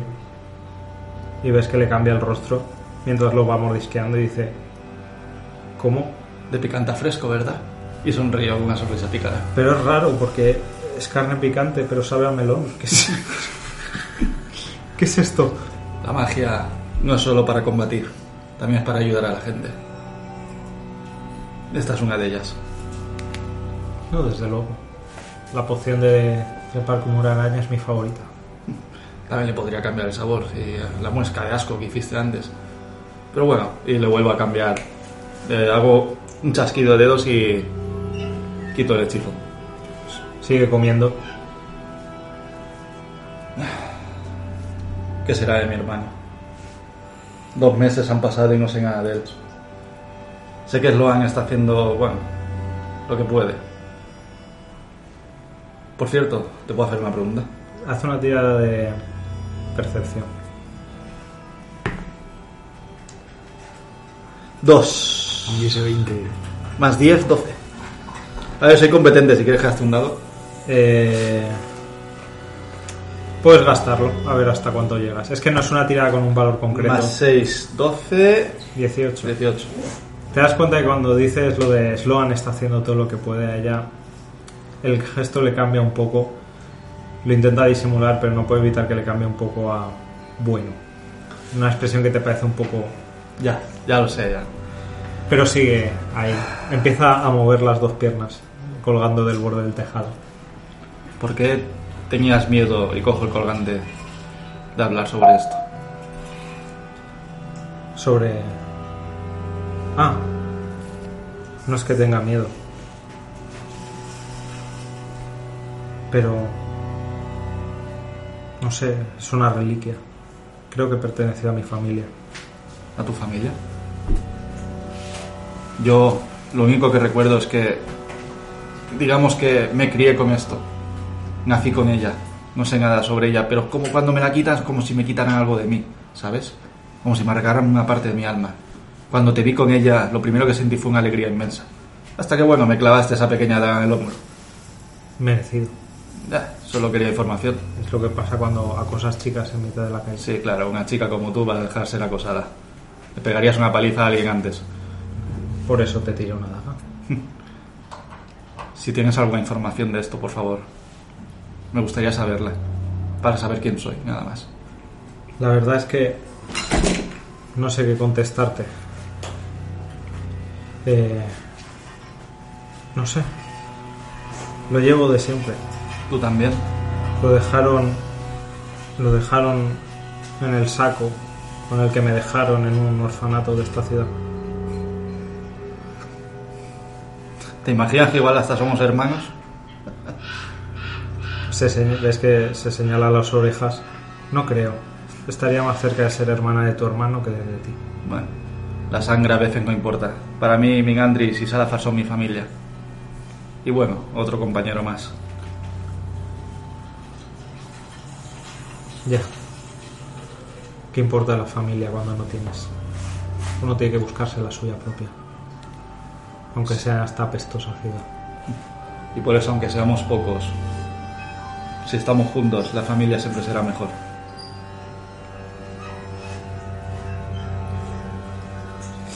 Ves que se pone en pie. Un poco seria. Dice, tenemos un trabajo que terminar. Muchas gracias por el pincho de dragón. A la próxima compa te invito yo, pero con una cerveza bien fría, ¿de acuerdo? Ves que empieza a avanzar. Dice, Rust, no tengas muchas esperanzas en que Sloan te dé información. Y empieza a avanzar. Mientras, muy lejos de ahí, un enano y un mago se plantan delante de una puerta de piedra gigantesca le supera en tamaño por mucho y empiezan a introducirse en el interior de una abandonada y olvidada ciudad enana. Muy abajo se escuchan gritos y tambores de criaturas que no han abandonado la mina. Y en otro lado, un Salazar delgado y ma- malogrado languidece en una celda y ves aparecer a esta figura encapuchada en la celda de enfrente, mirándote. Esa mirada sin decirse nada. Pronto, pronto querrás mis regalos. Pronto, no tienes poder aquí. pronto, Salazar, pronto. Y ahí acaba el capítulo 35. ¡Oh, señor! ¡Oh, sí! Hemos vuelto. Capitulazo, chicos. No, pirata sigue aquí. Sí. Cuando mueres en un podcast no te vas, hace dos personajes a la vez. Sí. ¿Has No, visto? ¿Has visto? Dos personajes. Ahora como se le muere a otro. Tío, fa- cuatro. Ahora tiene que aparecer Garrett y ya me explota la cabeza. Estoy con todo. A ver, el diamante va por algo, ¿vale? Buah. Veremos. Vas a jugar tres personajes a tres bandas, chaval. No me importa. Y si sale Foxrix, le pegamos entre los tres. Quiero comentar algo de corazón y quiero decirlo aquí y ahora. Eh, he notado una subida de nivel increíble. Como jugador me he dejado llevar un montón, me ha encantado, pero es que las escenas que hemos dado... Chicos, aquí hay nivel, ¿eh? Joder, flipa. Vale, no, no, no nos lavamos las pollas, ¿sabes? Vale, Solo somos unos mamones Pero, jugando. pero, di- pero digo el por qué. O sea, lo quiero explicar. La escena inicial del nuevo personaje de pirata, el cual, por cierto, ya odio, cosa que enhorabuena por ello, no se ha buscado algo que pudiera, en el fondo, joder a Salazar, sino que la escena estaba tan bien construida, el momento antes de quemarlos a esos sacerdotes. Ojo, Está muy bien. la forma de hablar que tiene pirata para interpretarlo es una maravilla. Y el contacto visual que a Alex le jode que te cagas. Sí, me cuesta muchísimo personalmente este tipo de cosas. A mí me ha encantado que mientras estáis roleando vosotros dos, eh, Pirata y Alex, eh, habéis roleado largo y tendido, pero no sé si la escena habrá durado media hora fácil. sí, de- sí, sí. de Ha sido hablar. brutal, tío. Está Exacto, besando o sea, eh, yo estaba mirando a JC porque, claro, me sabía mal porque JC era el que más llevaba en ese momento sin jugar, porque acaba de terminar de jugar con Minandris y, y ahora está jugando Salazar. Y Rush llevaba sin jugar desde el principio del episodio y lo estaba mirando en plan, Vale. en plan y lo estaba viendo en plan, "Uf, qué guapo, tío.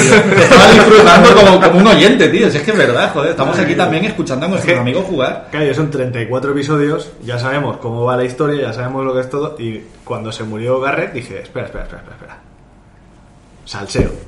Vamos a hacer... Faltaba el salseo bueno. Claro, yo el personaje tenía pensado desde hace par de partidas, desde que se murió Garrett más o menos. Pero claro, luego sacarlo y, y or- ordenarlo y ponerle el- el- la escena de inicio era difícil. Estaba hecho el pan, pero faltaba meterlo en el horno para que se quedara bien efectivamente. Es que se ha quedado doradito, ¿eh? Bien doradito. Tío, Alex. Apetecible. Madre mía, tío, te has reventado, eh. Y la cantidad de voces que había en ese momento. sí, sí, Estaban sí. estos dos. ¿Quién es el astado? ¡Oh! Había, había, una voz, había una voz gutural que le decía cosas a Elondaril Ahí éramos cuatro. y un encapuchado que Sí, No, no me suena. No sé, no, me suena. no sé, el otro lo ha llamado. El otro. El otro es muy poderoso y en plan de loco, vámonos. Hostias. Me ha gustado mucho, eh. Luego el, Eh, la Este, este elfo me ha encantado. Creo que el elfo le va a dar mucha chicha. Es un Sadarkai, ¿no? No, es un elfo lunar. No es por una. Ah, vale. O sea, de ficha es alto elfo, pero Ah, vale, el vale. mundo de vale. Calaria es el lunar. Bueno, además de esto, el momento de pelea ha sido maravilloso, como habéis devorado, cepillado, acabado con los Hombre. goles de, en Hostia, dos pero- segundos. Pero es que es un mago nivel 10, ¿vale? Pero es que eso me ha gustado porque en el mundo real te van a salir goblins, a que tú seas nivel 10 o 15. Y Sí. es- un poco la pena era, tío, los has merendado porque ya. Los ha machacado. Pero está guay, tío, porque es- le hace más vivo al mundo. Hostia, y Gregori pegando golpes todo el rato, es lo que tiene que ser un guerrero, ¿eh? Sí. Oh, pega otra vez, y pega otra vez. Se ha merendado a tres, el solo en un turno. Papá, sí, Una hacha mecánica de arranca. Mencioné especial la forma de actuar y narrar que ha tenido Carlos hoy. Ah, bueno, siempre igual, pero... Gracias, tío. Hay días que nos podemos ver a nuestros personajes, creo, y hoy creo que gracias a tu forma de narrarlo, todos hemos entrado al trapo. Sí, era inicio de, de arco también. Teníamos Había, Uy, había, entonces gan- muy había bueno, ganas, ¿eh? muy Hace tiempo bueno. que no jugábamos, había muchísimas También ganas. verdad. Sí, sí, he pensado que querías una de tus curvadas y no ha pasado nada, lo has hecho perfectísimo. has hecho Tío, lo estaba esperando todo el rato, he perdido la quiniela, tío. Yo estaba esperando todo el rato que me caigo, rompo una ventana, ataco al golem. sí, no algo. sé, tío, yo estaba esperando. Tío, tengo, tengo aquí, eh, tenía la ficha del golem de carne aquí A ver. sacada para, Sí, sí. para empezar a tortas. Pero, ver, he pero intentado digo, rolear como un Ras más maduro. Lleva dos meses trabajando con esto. esa- Cosas se pegan, tío. Pero Ras ya es la leche. Es que, es que has sacado dados de mierda, unos y doses todo el rato. Pues a nivel 11 es mejor porque todos los unos, no, de 9 a 1 los transformo en 10 todo. También te digo Ya no- ya no que quieres, ya no no has quieres. usado del todo el, el poder de tus habilidades como podrías haber usado. Podrías haber lanzado una daga hasta, hasta la entrada de la, de la pared abierta y teleportarte a ella directamente. Sí, pero es que lo iba a hacer, pero como me has dicho lo del suelo, digo, como caiga mal o la daga no salga como toca, porque la daga tiene Pero en vez de hacer dos tiras de acrobacias, haces una. Ya. Ya. Clon, que Sí, pero la la daga, la daga tú la tiras y tiras el dado. Claro, de- te teleportas allí. Sí. Te teleportas allí y te agarras. Bueno, Pero tampoco quería gastar dados a lo tonto. Porque esto gasta. también Claro. Esto, me- lo poco que he gastado me quedaba uno. No, Sí, no, sí, has, no, has los- fundido Los has has fundido, pero bien fundidos. Está bien porque lo ha, lo ha interpretado de forma que no le ha hecho falta explotar el personaje al máximo. Ha mantenido el perfil bajo y... y Bueno, pues hemos vuelto. Tío, Hemos vuelto. tío, he visto Rust, cerraduras mágicas y me han dado todos los estos abiertos, ¿vale? Sí, olían ¿Qué a... Ah, ¿Sabes ¿no? qué conjuro era? La cerradura polimorfia. Te transformaba en una rata. Ah, mira qué bien. Me hubiera metido en su capuchita. Te transformaba en una rata y caías al suelo. Me da El mal. suelo tenía. Era, era no tocar el suelo, ¿no? O si. o Era, era- era parte de, Ah, vale. de las trampas.